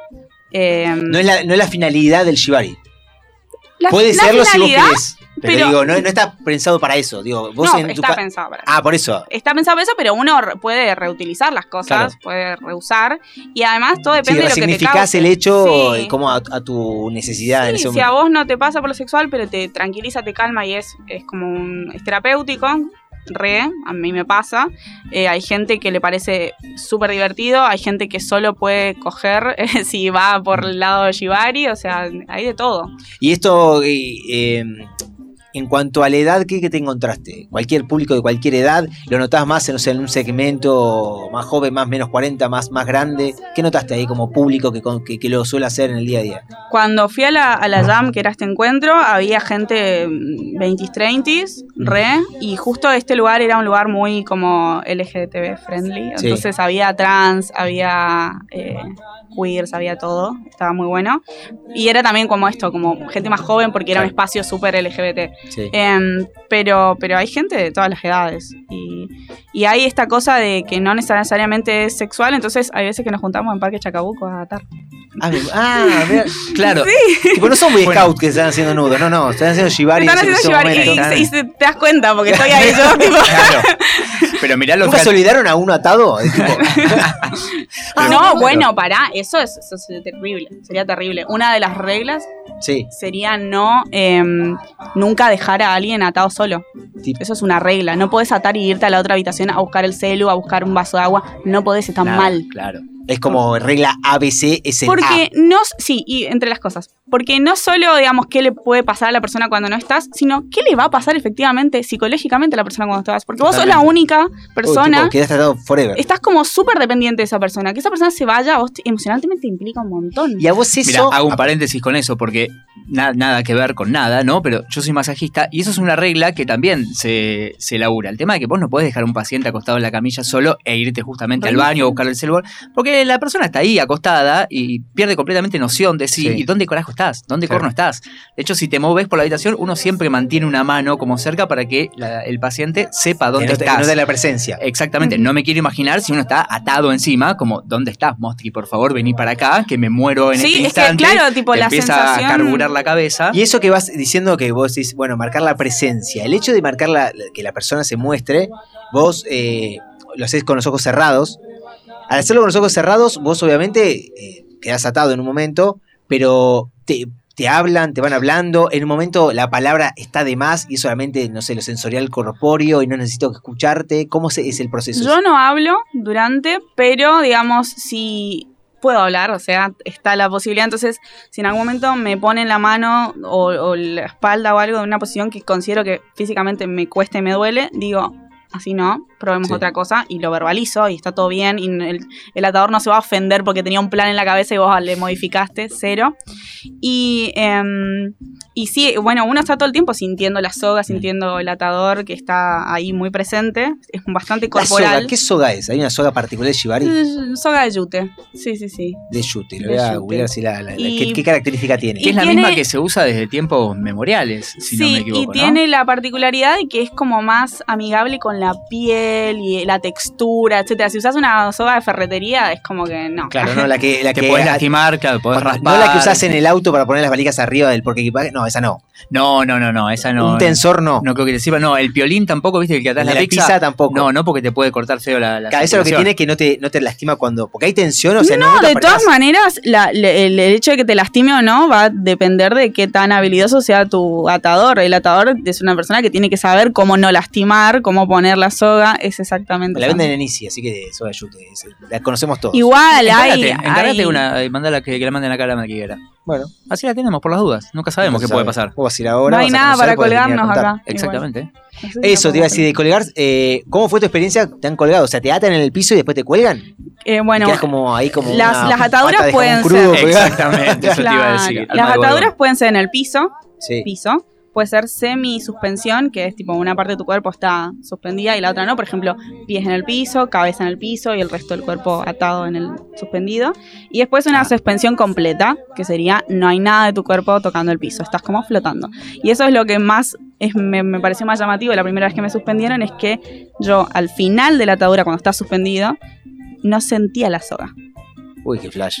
No sé, yo estaba, yo estaba flotando, Uh. totalmente. O sea, yo miraba y abajo en mí Y no eso había nada. vos avisás, tipo, bajame cuando vos se pasás de ese trance o te van diciendo, che, ¿qué onda? No, eh, bueno, esta cosa que quería comentar también es que el tiempo físico en el que uno puede tener la circulación restringida, etcétera, dependerá de cada persona, de la Claro. circulación de cada persona, de la tolerancia, de incluso de la, de la eh, del aguante físico de cada persona. Hay gente que será medio debilcita, ¿viste? La gente que se le baja la presión a la sí, Esa sí, gente claro. seguro dura menos. tomate una coquita antes de arrancar, De- claro. Sí, de seguro esa gente dura menos en Shibari que otras. Eh, Un entonces- caramelito por las dudas me voy a Claro, llevar. metiste un media hora, ¿viste? Algo- Uno- sí, claro. sí. Y como- No, pero a ver si me ahogo con ese, no. Y como siempre se empieza por las manos y todo eso, las manos a veces se ponen azules. Mis manos se ponen azules.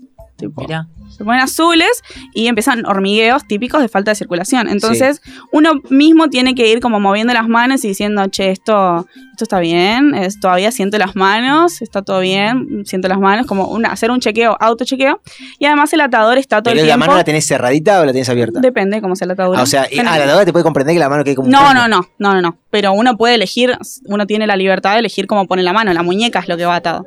Ah, ah, está bien, está bien, entendí, entendí. Claro. Eh, entonces, bueno, uno tiene que hacer autochequeos, pero también el atador hace chequeos. Va y medio que te toca y ve si vos respondes también tocando, respondiéndole. te dice apretame el dedo y ver si, ves si tiene la fuerza Claro. suficiente tu mano.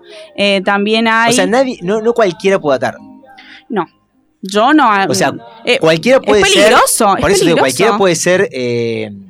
Eh, O sea, cualquiera puede atar sí si estudia. por eso. Y no te digo estudiar cinco años, no hace falta, hay principios básicos, vas a, no sé, 10 clases y seguro tenés los principios básicos. No vas a poder hacer una suspensión, pero vas a tener las cosas de seguridad básicas, eh, como por ejemplo esto de controlar la circulación, controlar la fuerza. Por ejemplo, eh, también es como, le enseñan al atador cómo cuidar, pero también a la, a la persona atada cómo cuidarse a sí misma. O sea, por ejemplo, si te están pinzando un nervio del brazo con la soga, te lo están apretando, vos vas a sentir un hormigueo parcial en la mano y te dicen, ¿sentís hormigueo parcial en la mano? Avisar al atador porque te están pinzando un nervio. Y eso puede se- ser peligroso, digamos, Sí. puede, el nervio pinzado puede ser dañado permanentemente. Entonces, hay, hay, o sea, no cualquiera y no, no es como, ay, sí, mañana nos atamos, es re Claro. divertido. Lo que estuvimos haciendo hincapié hasta el momento bastante es sobre el hecho de los cuidados, que esto es una actividad cuidada, es una actividad donde uno va, encontrás un, un maestro, una persona que, te- que- que sabe hacer todo este paso para llevarte a este momento. Pero vos como, como persona, como sujeto en ese momento, contame cuáles son las sensaciones, qué es lo que pensás, qué es lo que se te cruza en ese momento, por qué lo haces, por qué es una actividad que buscaste de todo para hacerlo y sin embargo lo encontraste acá, Bus- sos una persona que eh, por tus actividades sos de tener control sobre todo lo que ocurre. Me imagino, te imagino metódica, te imagino tener un orden, te imagino cabeza Excel, te imagino así. Y sin embargo, te cedes frente a esto, fren- cedes frente a esta situación y ahí encontrás también eh, algo, una escapatoria quizás. Contame cuáles son las sensaciones en ese momento, en ese clímax que se puede llegar a, a lograr. Em, bien. Bueno, a mí lo que me pasa principalmente es que en ese momento siento que nada depende de mí, que yo soy como una cosita que se está dejando ser. Cosita no en el sentido de objeto, ¿no es cierto? Pero de em, como esta entrega. Yo estoy entregándome a esta práctica y también el atador se está entregando, está poniendo de sí para atarme. O sea, es como hay un intercambio que Sí. yo lo considero que es la base, digamos, de todo esto. Y em, y hay como una idea de que el otro, si bien, o sea, esta cosa de, de que el atador te ata y el otro es atado no es una cosa de dominación, sumisión, sino que lo veo muy equiparado, o sea, la entrega es, eh, es, eh, es equivalente, o sea, yo te estoy entregando mi cuerpo y mi tiempo y el otro me está entregando su cuerpo y su tiempo, eh, y se, bueno, y se busca mucho el cuidado, entonces yo confío en esta persona de que me va a cuidar, de que no va a hacer ataduras que me duelan, no va a ser algo contraproducente para mí. Estamos buscando entre los dos crear un momento, crear una- un momento, una situación, una energía, una cosa que sea buena, que sea cuidada, que sea que tenga todo cosas positivas. Entonces, en ese momento yo como me relajo, digo, acá nada malo puede pasar. Sí.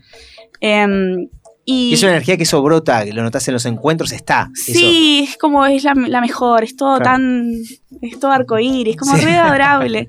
En- incluso en el parque Chacabuco, chicos, estamos todos tipo, ah, sí, vamos a atar. Eh, o sea, no es como, no sé, gente toda vestida de negro, Sí, látex. sí, sí, sí. No va por ahí. Es tan familiar que se puede hacer un domingo al mediodía en el Eh, Parque claro, Chacabuco. en Parque Claro. Chacabuco y la gente no se espanta tanto, tanto. Claro. La gente igual mira. Por pues, eso, me, millones. imagino cuán- cuánta señora mayor por, por ese lado. Sí. Claro. Pero, eh, cuánta, cuánta, como lo vas cuánta contando, votante. Bueno, hay entonces tabú. hay Igual. Sí, pero termino con lo de lo que me pasa, digamos, ¿no? Eh, todo es positivo, yo me puedo entregar, nada me puede hacer mal, está todo muy bien. Y en todo esa desprenderme de todo, todo, todo, en algún momento mi cabeza se pone en blanco. Y eso no me pasa nunca. No me pasó nunca con meditación, con yoga, con mindfulness. Nunca me pasó. Y me pasa con Shibari. Cuando estoy suspendida y estoy Y que eso, flotando. eso es un minuto, es un segundo, es un. No, es, algo que- orgásmico, es algo. es algo que vas. eh, yo lo veo como ir metiéndose en una pileta de a poquito, bajando las escaleras, quedarse un ratito y después salir despacito, porque de que vuelta te sumergís en un momento. y que en un quedás- momento te sumergís y y de quedás. cuando el agua te tapa los oídos, Sí, que quedas sí, como en un sí. silencio. Sí. Claro, decís. "Qué El- eternidad". ese Me- sería me gusta el subespacio. Ahí va. Me gusta cómo lo va diciendo porque justamente es algo muy tranquilo, charlado previamente, que se va viendo segundo a segundo, minuto a minuto. Pero te consulto, ¿esto en algún momento duele? ¿Tiene que doler?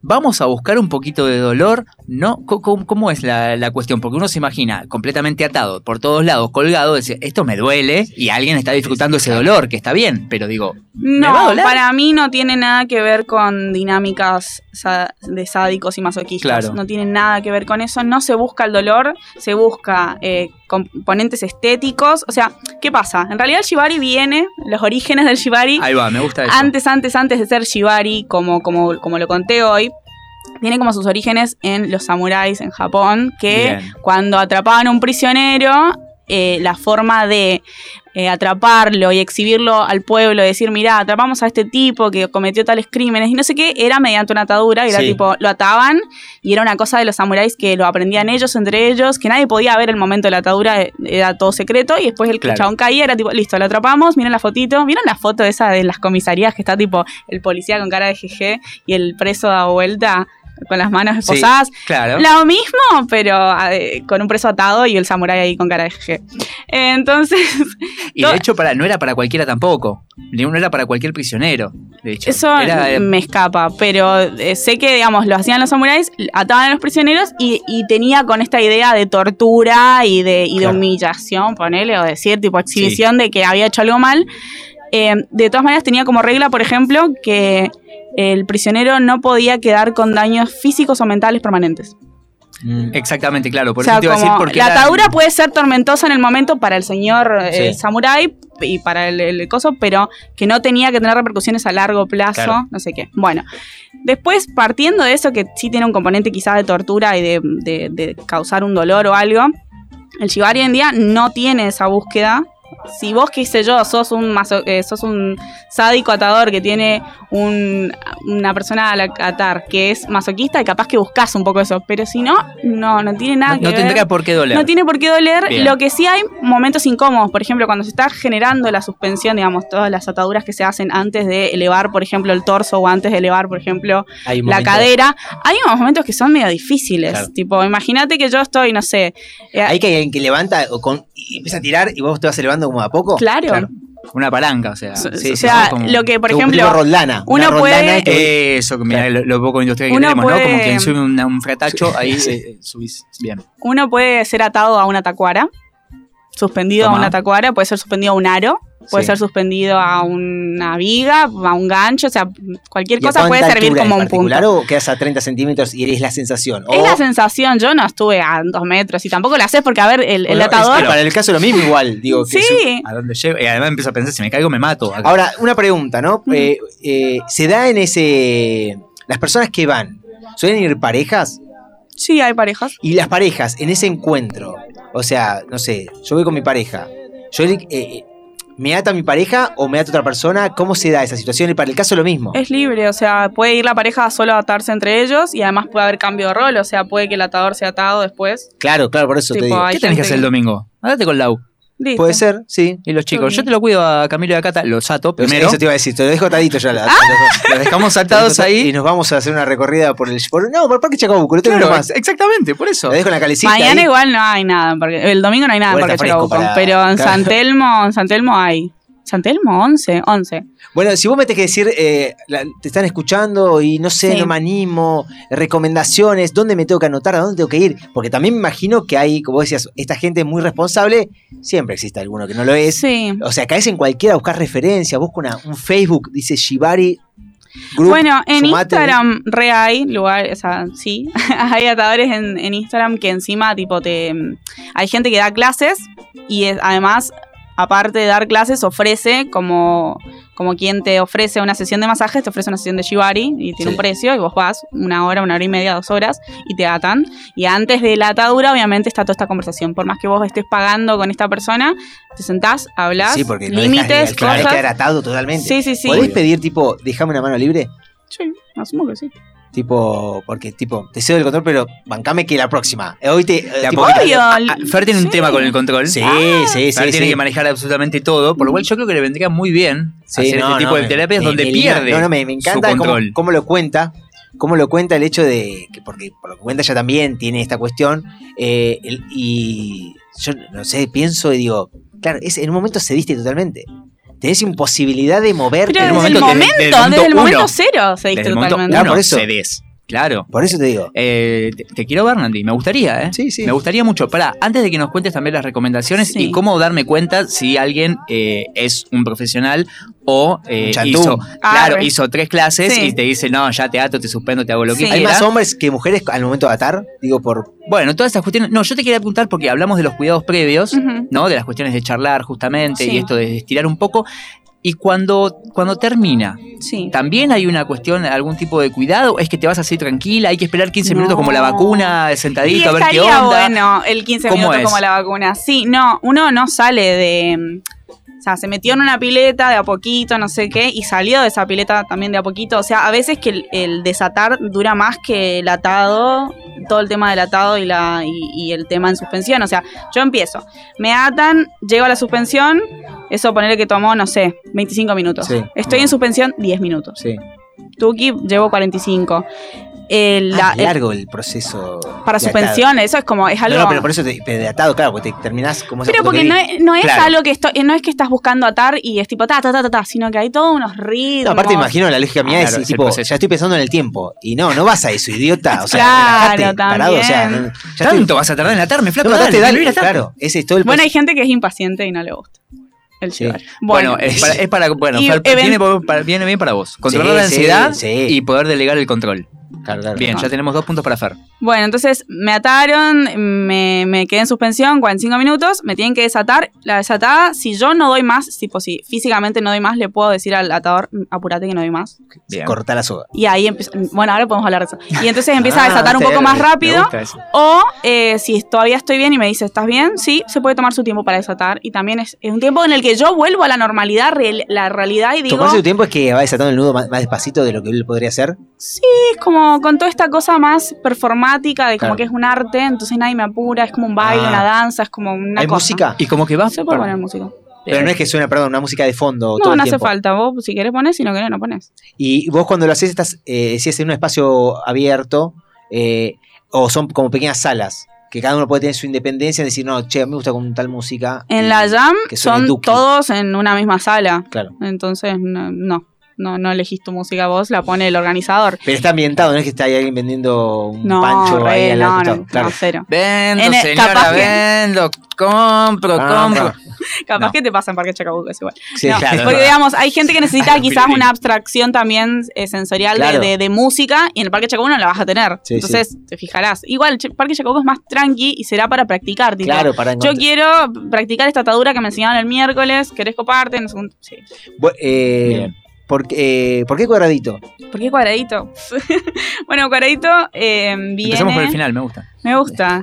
Eh, bueno, Cuadradito viene porque en realidad yo soy una niña sorpresa. Una niña sorpresa. Una niña que no fue planeada. tipo, mi madre tenía un DIU en el útero y yo igual me prendí a su Sí. útero. Destinada a nacer. Acá claro. yo quería venir a nacer. Pelota. Claro, desde el momento cero. O caigo, Entonces, mi madre me decía regalito del cielo. Como que yo había sido un regalito de Dios. Encima Sí. mi madre añosa, cuarentona. ah, y eh, que en ese- un beso. esa, es la Está ter- chocha, ¿eh? esa es la terminología médica, tipo madre añosa. Entonces, eh, y mis hermanos me llevaban como 16 años. O sea, yo vine, nada que ver, caí Claro, en la claro, familia, claro. tipo, ¿y qué? Bueno, entonces, regalito del cielo. Y nada, y con el tiempo y. Pero me regaló una soga. Fue una soga de saltar. Fue como- Claro. No, y después el Shibari. No. em, cuestión, cuando era adolescente encontré una canción que se llamaba Cuadradito de Cielo y me sonaba mucho a Regalito del Cielo, entonces adopté el cuadradito Y ahí quedó. y quedó. Para y la es vida. como mi, mi, mi, mi, mi En nombre esos encuentros virtual. que suelen poner su nombre virtual, Em, porque es como que uno Sí. hace, la, la actividad es muy, Sí. muy linda, pero no deja de existir esto de hecho de, de tener que usar o querer usarlo. no, O eso pasa, es cada uno elige. no, eso cada uno elige y yo estoy usando Cuadradito últimamente porque también es mi nombre en Masmo, que es una... Es un alter ego que se que Es- usa para. Pero en Sí. tu casa le dice cuadradito no. No, Ah. pero pero digamos no no es que estoy usando cuadradito porque me da cosa que la gente sepa que hago Shibari yo lo pongo en Instagram donde Ah, me por siguen eso. mis familiares Claro, o sea claro. Shibari no es No, algo por- que oculte oculto otras cosas Que tengo otro Instagram. Redondito. Pero eh, bueno, y, y- y estos encuentros que están programados continúan todas las semanas. Hay vos tenés que recomendar alguno para aquellos que se quieran, Ah, o aquellas que se quieran ta. iniciar, que digan, che, a tal lugar, tal horario. Ta. No, mejor contactarse, hablar previo. Está, en, en Instagram hay varios lugares. Hay uno que, que es al que yo fui que, y que recomiendo plenamente, se llama Ritual Kimbaku, que después, bueno, ustedes si lo quieren escribir mejor eh, para que la gente lo vea. Que este domingo hay una jam de cuerdas, que es este evento que les digo, de que va la gente que quiere atar, va la gente que quiere ser atada y va la gente que quiere mirar.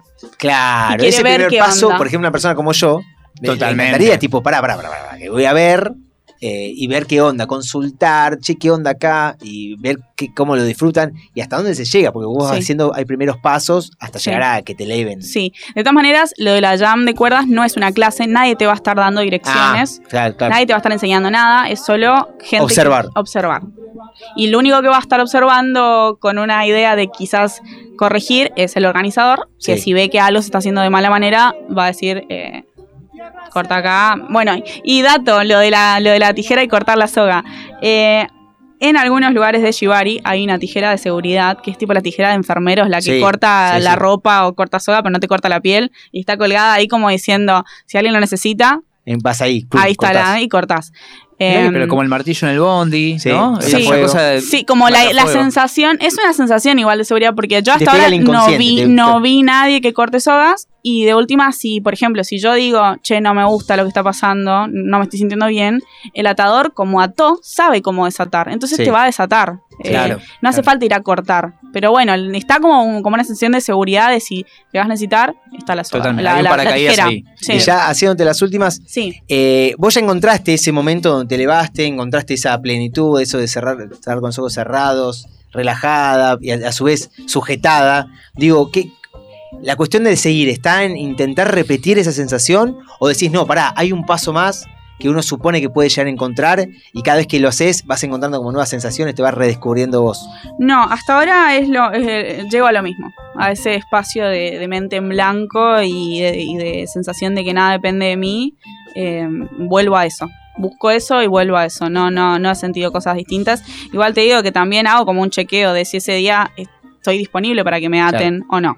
Sí. Si me siento medio mal, medio mal, ya no me voy a ir a atar, porque Sí. me quiero ahorrar eh, momentos de o mierda. sea, pero lo haces cuando estás... eh, cuando estoy bien, cuando cuando, estás estoy bien, no- no- emocionalmente bien. Pero por eso, pero no tipo una semana del orto, una semana que estoy totalmente No, estresada. no, no. Digo, no, aprovecho para ir acá, que en, esa, en ese proceso voy a Puede relajar. ser, puede ser y está bueno, pero también si es así, me tomaría unas dos o tres horas en mi casa y diría, bueno, ahora voy a ir a hacer shibari. Y me voy a tomar un tecito y voy a tranquilizarme, porque Bajar, si vengo con, con esa vorágine, probablemente no, uno no, no se despierta en sensaciones positivas, me parece. Sí. No sé. Sobre todo si ya vos te conocés, ya lo hiciste un par Sí. de veces, te tomás ese tiempo. Digo, si nunca lo hiciste, con más razón, bajá 10 cambios Sí, y después, sí, tranquilo, sí, con la mente en blanco. bueno, porque, vos cuando vayas, no sé qué día vas, ¿cuándo vas? Eh, Uy, ¿cómo te apuró? No, no, no, pon- no. Ah, Me corrió, Sí, fecha de me corrió. me Día, corrió. ponele, vas el de- no, no, martes, el martes a las sí. 5 de la tarde, Ahí va. el martes a las 3 de la tarde, Me estás en tu tomando una casa. manzanilla. Sí, tomate una manzanilla en tu casa. No vengas corriendo del laburo, no, no, no. Antes estirar, viste, todo esto.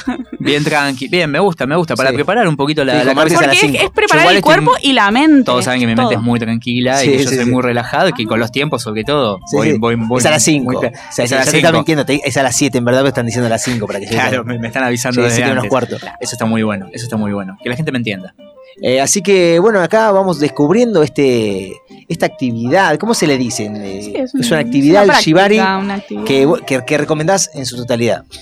Mm, Creo que no será para todo el mundo, pero creo que a mucha gente le va a parecer muy, muy divertido, muy interesante, muy terapéutico de y puede también muy erótico y excitante. Cuadradito, muchísimas gracias. Te quedás ahora, ya te tenés que retirar del espacio. Me te, quedo. te quedamos que ahora seguimos con Ahora sacamos con- más ahora. con Tarecito, ahora vas a opinar de todo. Ahora Se listo. Así que, bueno, seguimos con persiguiendo todo. Bueno, descubrimos el Shibari, una actividad que recomendamos y a conocernos un poquito más. A googlear, chicas.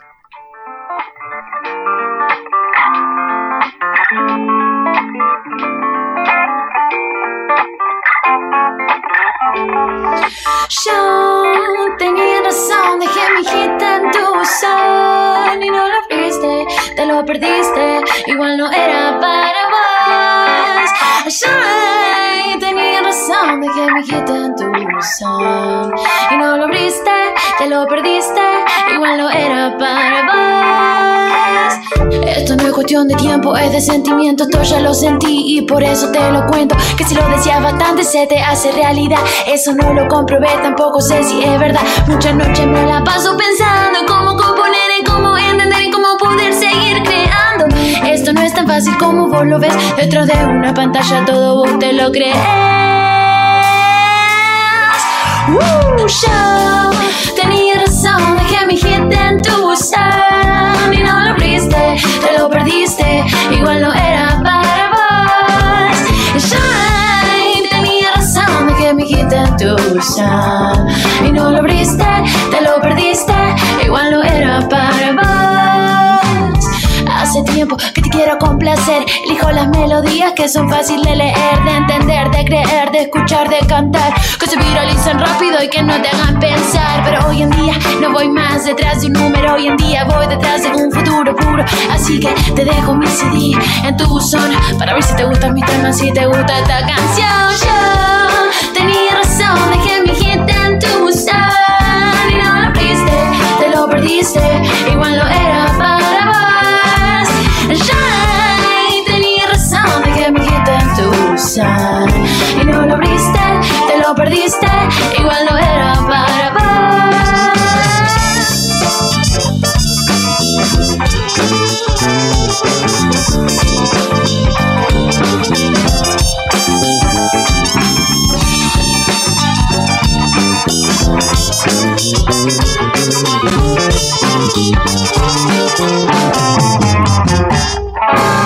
Ya no sé en qué más me puedo inspirar. Las reproducciones sobre los sentimientos no están que va. ¿Quién es el mejor que mueve de verdad? Pero esto no es una competencia, esta es la realidad. Yo, yo, yo, yo tenía razón y la dejé en tu ser. Ahora cuando me pregunten quién tiene más pasión es el que se la banca más y lo hace de corazón. Ya tenía razón, dejé mi hit en tu ser y no lo abriste, te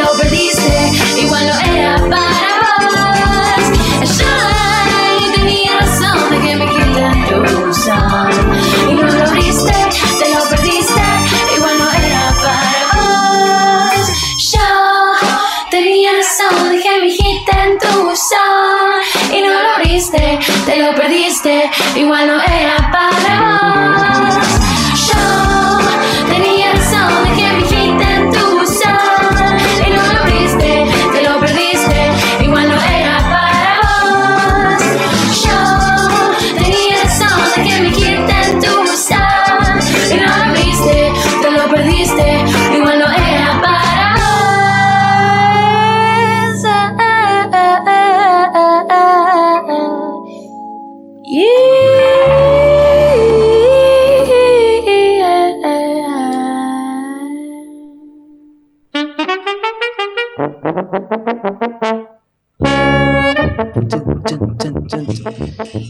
pasó un día como hoy? ¿Así tenemos que arrancar? No, así es como no tenés que arrancar, pero como te encanta llevarte la- llevarme la contra, así es como vamos a arrancar el día ¿Qué de pasó un hoy. día como La verdad hoy? que no pasó nada, nada interesante. Hoy es, es el cumpleaños del natalicio de muchas figuras, ¿o no? Hoy es el natalicio de muchas Juan Román, figuras, de exactamente. Lío, de Fangio. Muy bien. ¿Qué, qué más? Contame, ya que estábamos en el Eh, baile. Ya no. hablamos del de Lionel Messi. Ya hablamos de Juan Romy Riquelme. Me dijiste Fangio. Juanma, Juanma Fangio. Y Me quedan dos. eh, dos Expira exponentes. Rodrigo. Eh, lo- los expira, si ya me conoces hace un año que estamos haciendo esta cuestión, no, sé quién sos. se habla, no se habla de acá de las No muertes. se habla. No de se- acá se respeta mucho no, la no, vida y no. no se habla de la muerte. Se la manda a la puta madre que la parió, como decía el querido Galeano, a la muerte. Eh, Así que solamente le- celebramos los natalicios, que fue, por ejemplo, Juan Manuel Fangio, también Ernesto Sábato Ah, mira vos. y Luis Salinas, Ah, mira. el, el guitarrero.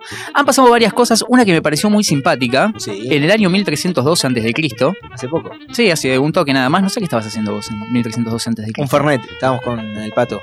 Ah, mira, mira, Sí. mira, y Mirta ahí seguramente. Bueno, en Asia Menor, durante el reinado del rey Hitita Mursili II, Sí. mira qué lindo nombre, se observa desde el cielo un mal augurio del sol. No me digas. Un eclipse. Un mal augurio del sol. cielo. Será testigo al sol de nuestra historia. Timón.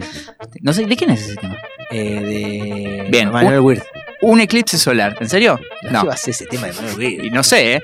Bueno, eh, un eclipse solar, exactamente, pero en 1312 a.C. Quilombo, era bárbaro, un mal los dioses augurio. estaban en contra tuyo, ya está, la mierda, maten al. ¿Para qué voy si ya lo estás contando? Exactamente.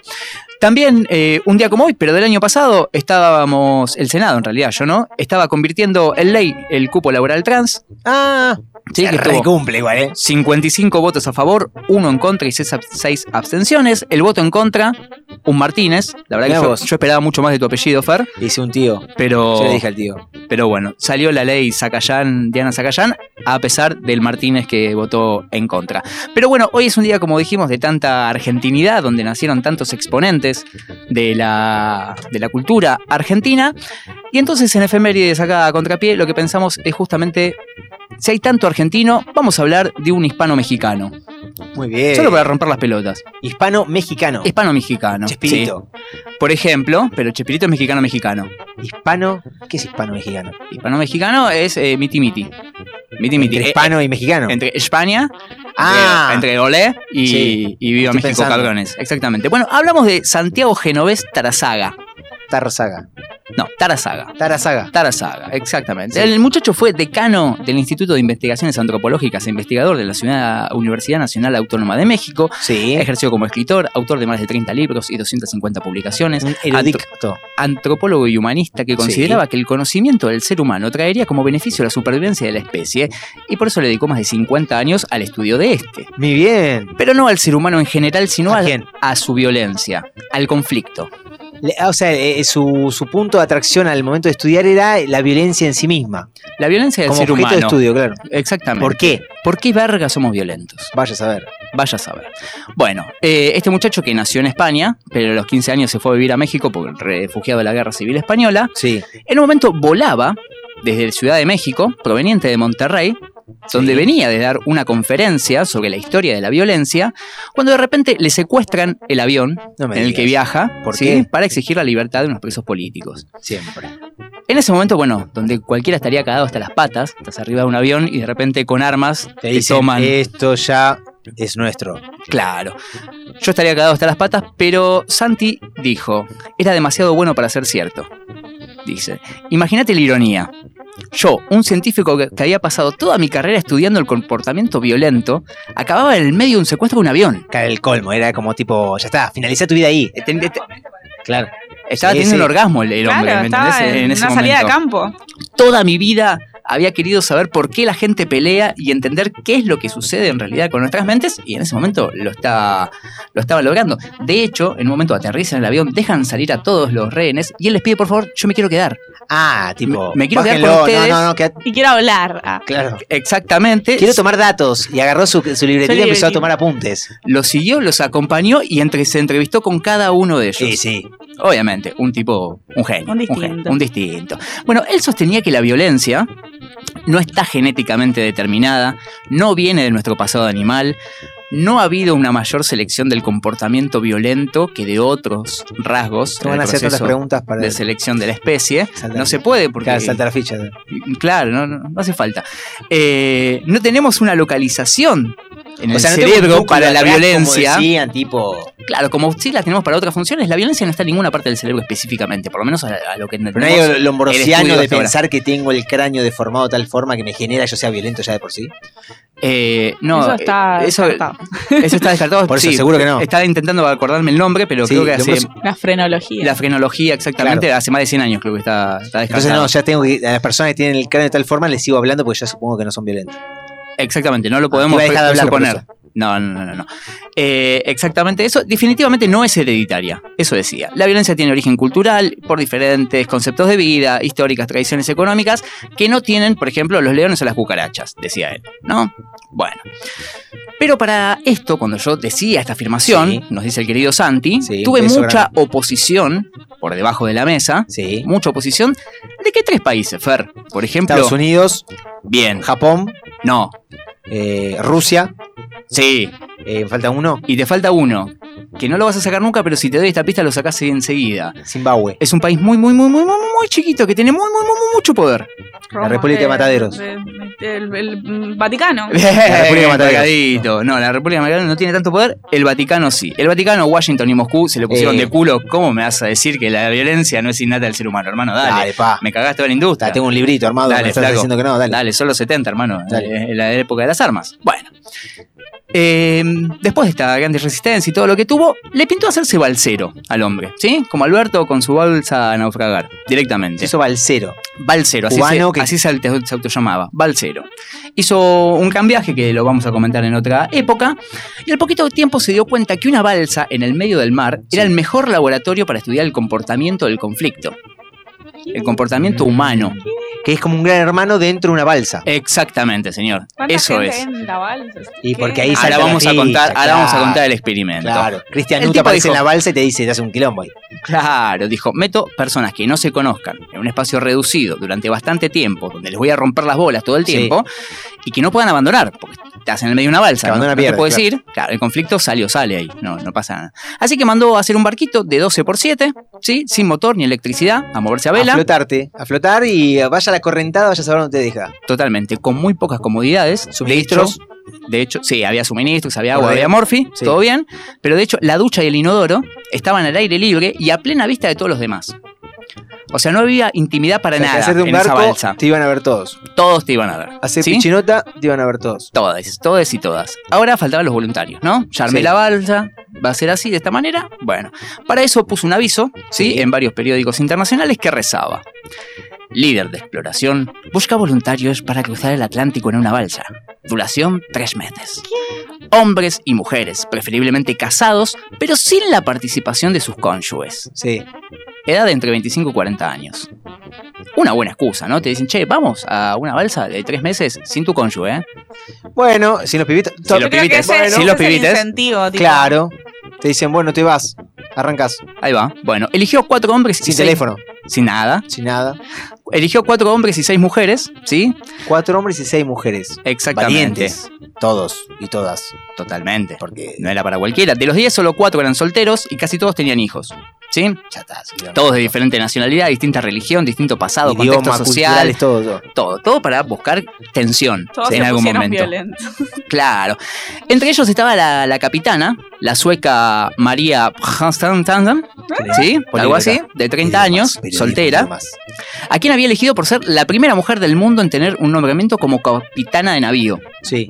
Entonces necesitaba una capitana, listo, vamos ahí. Y no fue a la única mujer a la que Santi le dio un papel preponderante ahí en el coso, sino que a todas las mujeres le dio un rol importante y a los hombres les dio todos los roles menos importantes. Claro, cambiaba el- la lógica esperable. Total, en los años social, 70 claro. estamos Claro. hablando, ¿no? Eh, exactamente. Y se preguntaba, él anotaba esto, decía, me preguntaba si darle el poder a las mujeres va a llevar a tener menos violencia o si por el contrario va a haber más violencia. Mm. Ese era el, como el, a ver qué va a pasar, decía él. Pero van a ser las minas. Bueno. Igual voy a sí, tirar una. Me parece favor. que su diseño experimental no puede contestar esa pregunta. Tuki. Ah, Me encantaría. A mí me dejó- fallas. a, a mí me- Tiene Entonces, fallas. Y así termina persiguiendo Ah. todo. Nos encontramos la semana que viene con más. No, no. Seguí, seguí. Me, me puso una que no sé ni cómo contestarle, pero igual habla con Santi. Yo Sí, no tengo sí, nada sí. que ver, te Ta, juro. Lo llamo. Ahí va. Eh, el 13 de mayo de 1973, ¿sí? la balsa Acalí la mandaron a Cali, la mandaron a mar abierto y arrancó. La idea era cruzar desde eh, Las Palmas de las Islas Canarias, cruzar todo el Atlántico hasta México. Ah, pero ¿por qué no lo hiciste en, tipo ahí, en una lagunita? Una- que queden, claro? no, no, vamos a cruzar el Atlántico, huevo. viejo. Claro. Que un barquito al lado siguiéndolos. No, solitos, solitos, Yo así. ni loca lo hago. Vamos chicos. por eso. Te morí. Bueno. En la primera tormenta te cagás muriendo. En, lo- en los medios se empezó a hablar directamente de la balsa del amor. Orgía Sí. en balsa. Claro, sí. ¿No? Obviamente, porque claro, se la van a pasar garchando. Es Claro. obvio. ¿No? Contaban. minutos para que resuelva qué van a hacer. Muy bien. Y la realidad, gordo, la verdad que no pintaba de, de- de esa manera. Hubo relaciones sexuales, sí. Estaban presentes en la idea del querido Santi de plantear ahí a ver la sexualidad cómo se maneja.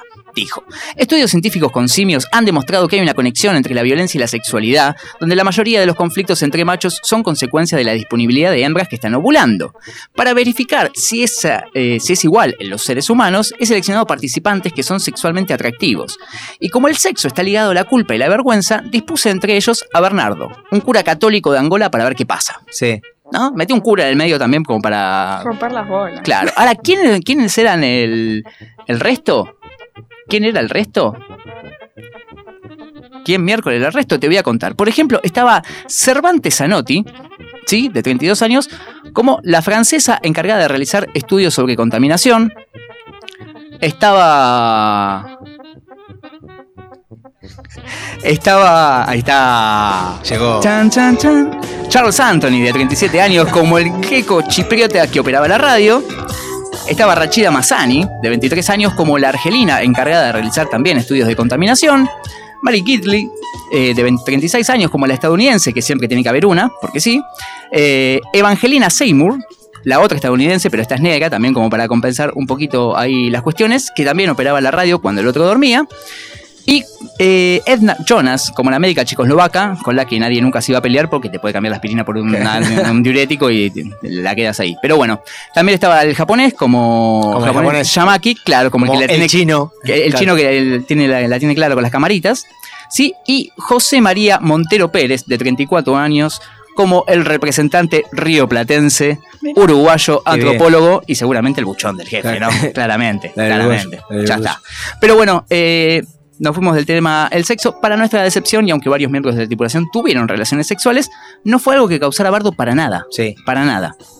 A decir verdad, prácticamente no hubo conflicto. Sí. Eh, la capitana rompió un poco las pelotas, la argelina parece que no daba mucha bola a lo que hacía, la francesa se cuidaba demasiado, el sacerdote olía mal y no se bañaba nunca, y lo obligaron a bañarse tres veces por día. Claro, roñoso. Tres veces por día lo obligaron a. O, te bañas o te tiramos. Claro, o sea, bájate. No, no hay otra. También había votaciones, por ejemplo, ¿dormimos juntos? ¿No? Cuatro votos a favor, siete en contra. Qué democrático. ¿Hacemos parejas? Dos a favor, seis en contra. Otras mujeres sugirieron, che, ¿y si podemos armar parejitas y dejarlos una hora solos a la noche a todos? No, se votó en contra. Eran todos bastante jodidos, ¿no? Y un día la sueca delante de todos le pregunta, escuchame una cosa, flaco. Vos, ¿qué carajo querés hacer con esto? ¿Cuál es tu idea en realidad? Y él dice, quiero descubrir la forma de tener paz en la tierra. Qué lindo mensaje. Quiero descubrir la violencia. Exactamente. Y frustrado notaba, nadie parece recordar que estamos aquí tratando de hallar una respuesta a la pregunta más importante de nuestra época. ¿Por qué podemos vivir sin guerras? ¿Podemos vivir sin una guerra, la concha de su madre? ¿Por qué nos cuesta tanto el amor? Bueno, lo que Santi no se estaba dando cuenta, porque no había conflicto de nada, Santi no se daba cuenta que realmente sus métodos estaban funcionando y que realmente había irritación, había, provocaban animosidad y despertaban mucha agresividad. El tema es que no es como él, él lo había planeado. La idea general es que todos estaban recalientes y todos estaban enojados, pero con él. Era un foco externo a la. Eran 10 personas contra él. Directamente, ¿no? Eh, el Ponja decía su violencia psicológica era muy difícil de soportar. Todos estábamos pensando en matarlo. Eh, de hecho, lo pensamos seriamente, nos mirábamos todos, quisimos tirarlo por la borda, planeamos clavarle una jeringa en poner todos el dedo a la misma vez, como para culparnos todos. Realmente fue así. Eh, pero bueno, él en su afán de proteger el experimento, la sacó a la capitana, se empezó a volver eh, extremadamente loco. Después, bueno, no pasó mayores, todo se arregló y no pasó un carajo. Al llegar después a la isla, tras 101 días de viaje, cada sujeto fue aislado en cuarentena del resto, vigilados en un hotel para que no salieran y la verdad que no descubrieron casi nada. Buscaron a ver qué podía hacer, no, no que pasó me que absolutamente ese nada. experimento era una mierda, pero bueno. Ah. Y sí, sí, básicamente sí. Así que bueno, Santi siguió haciendo viajes y experimentos.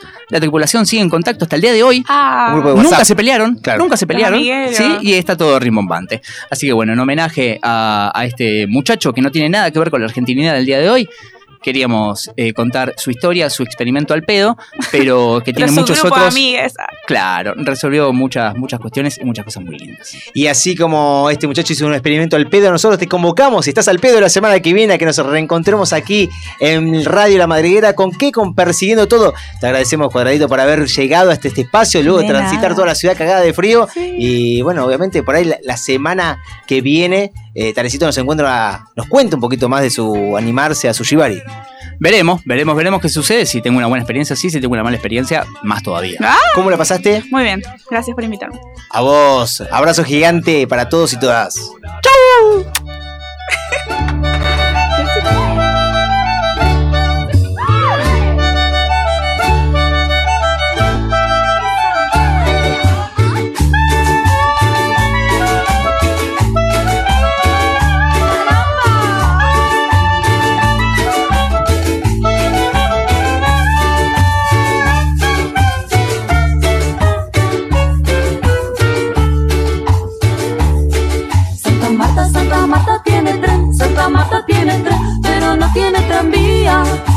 Santa Marta, Santa Marta tiene tren, Santa Marta tiene tren, pero no tiene tranvía.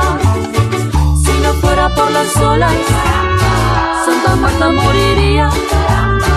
Si no fuera por las olas, Santa Marta moriría.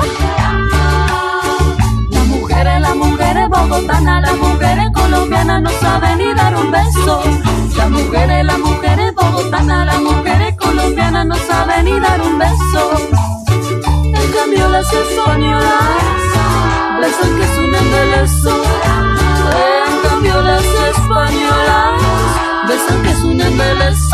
mama.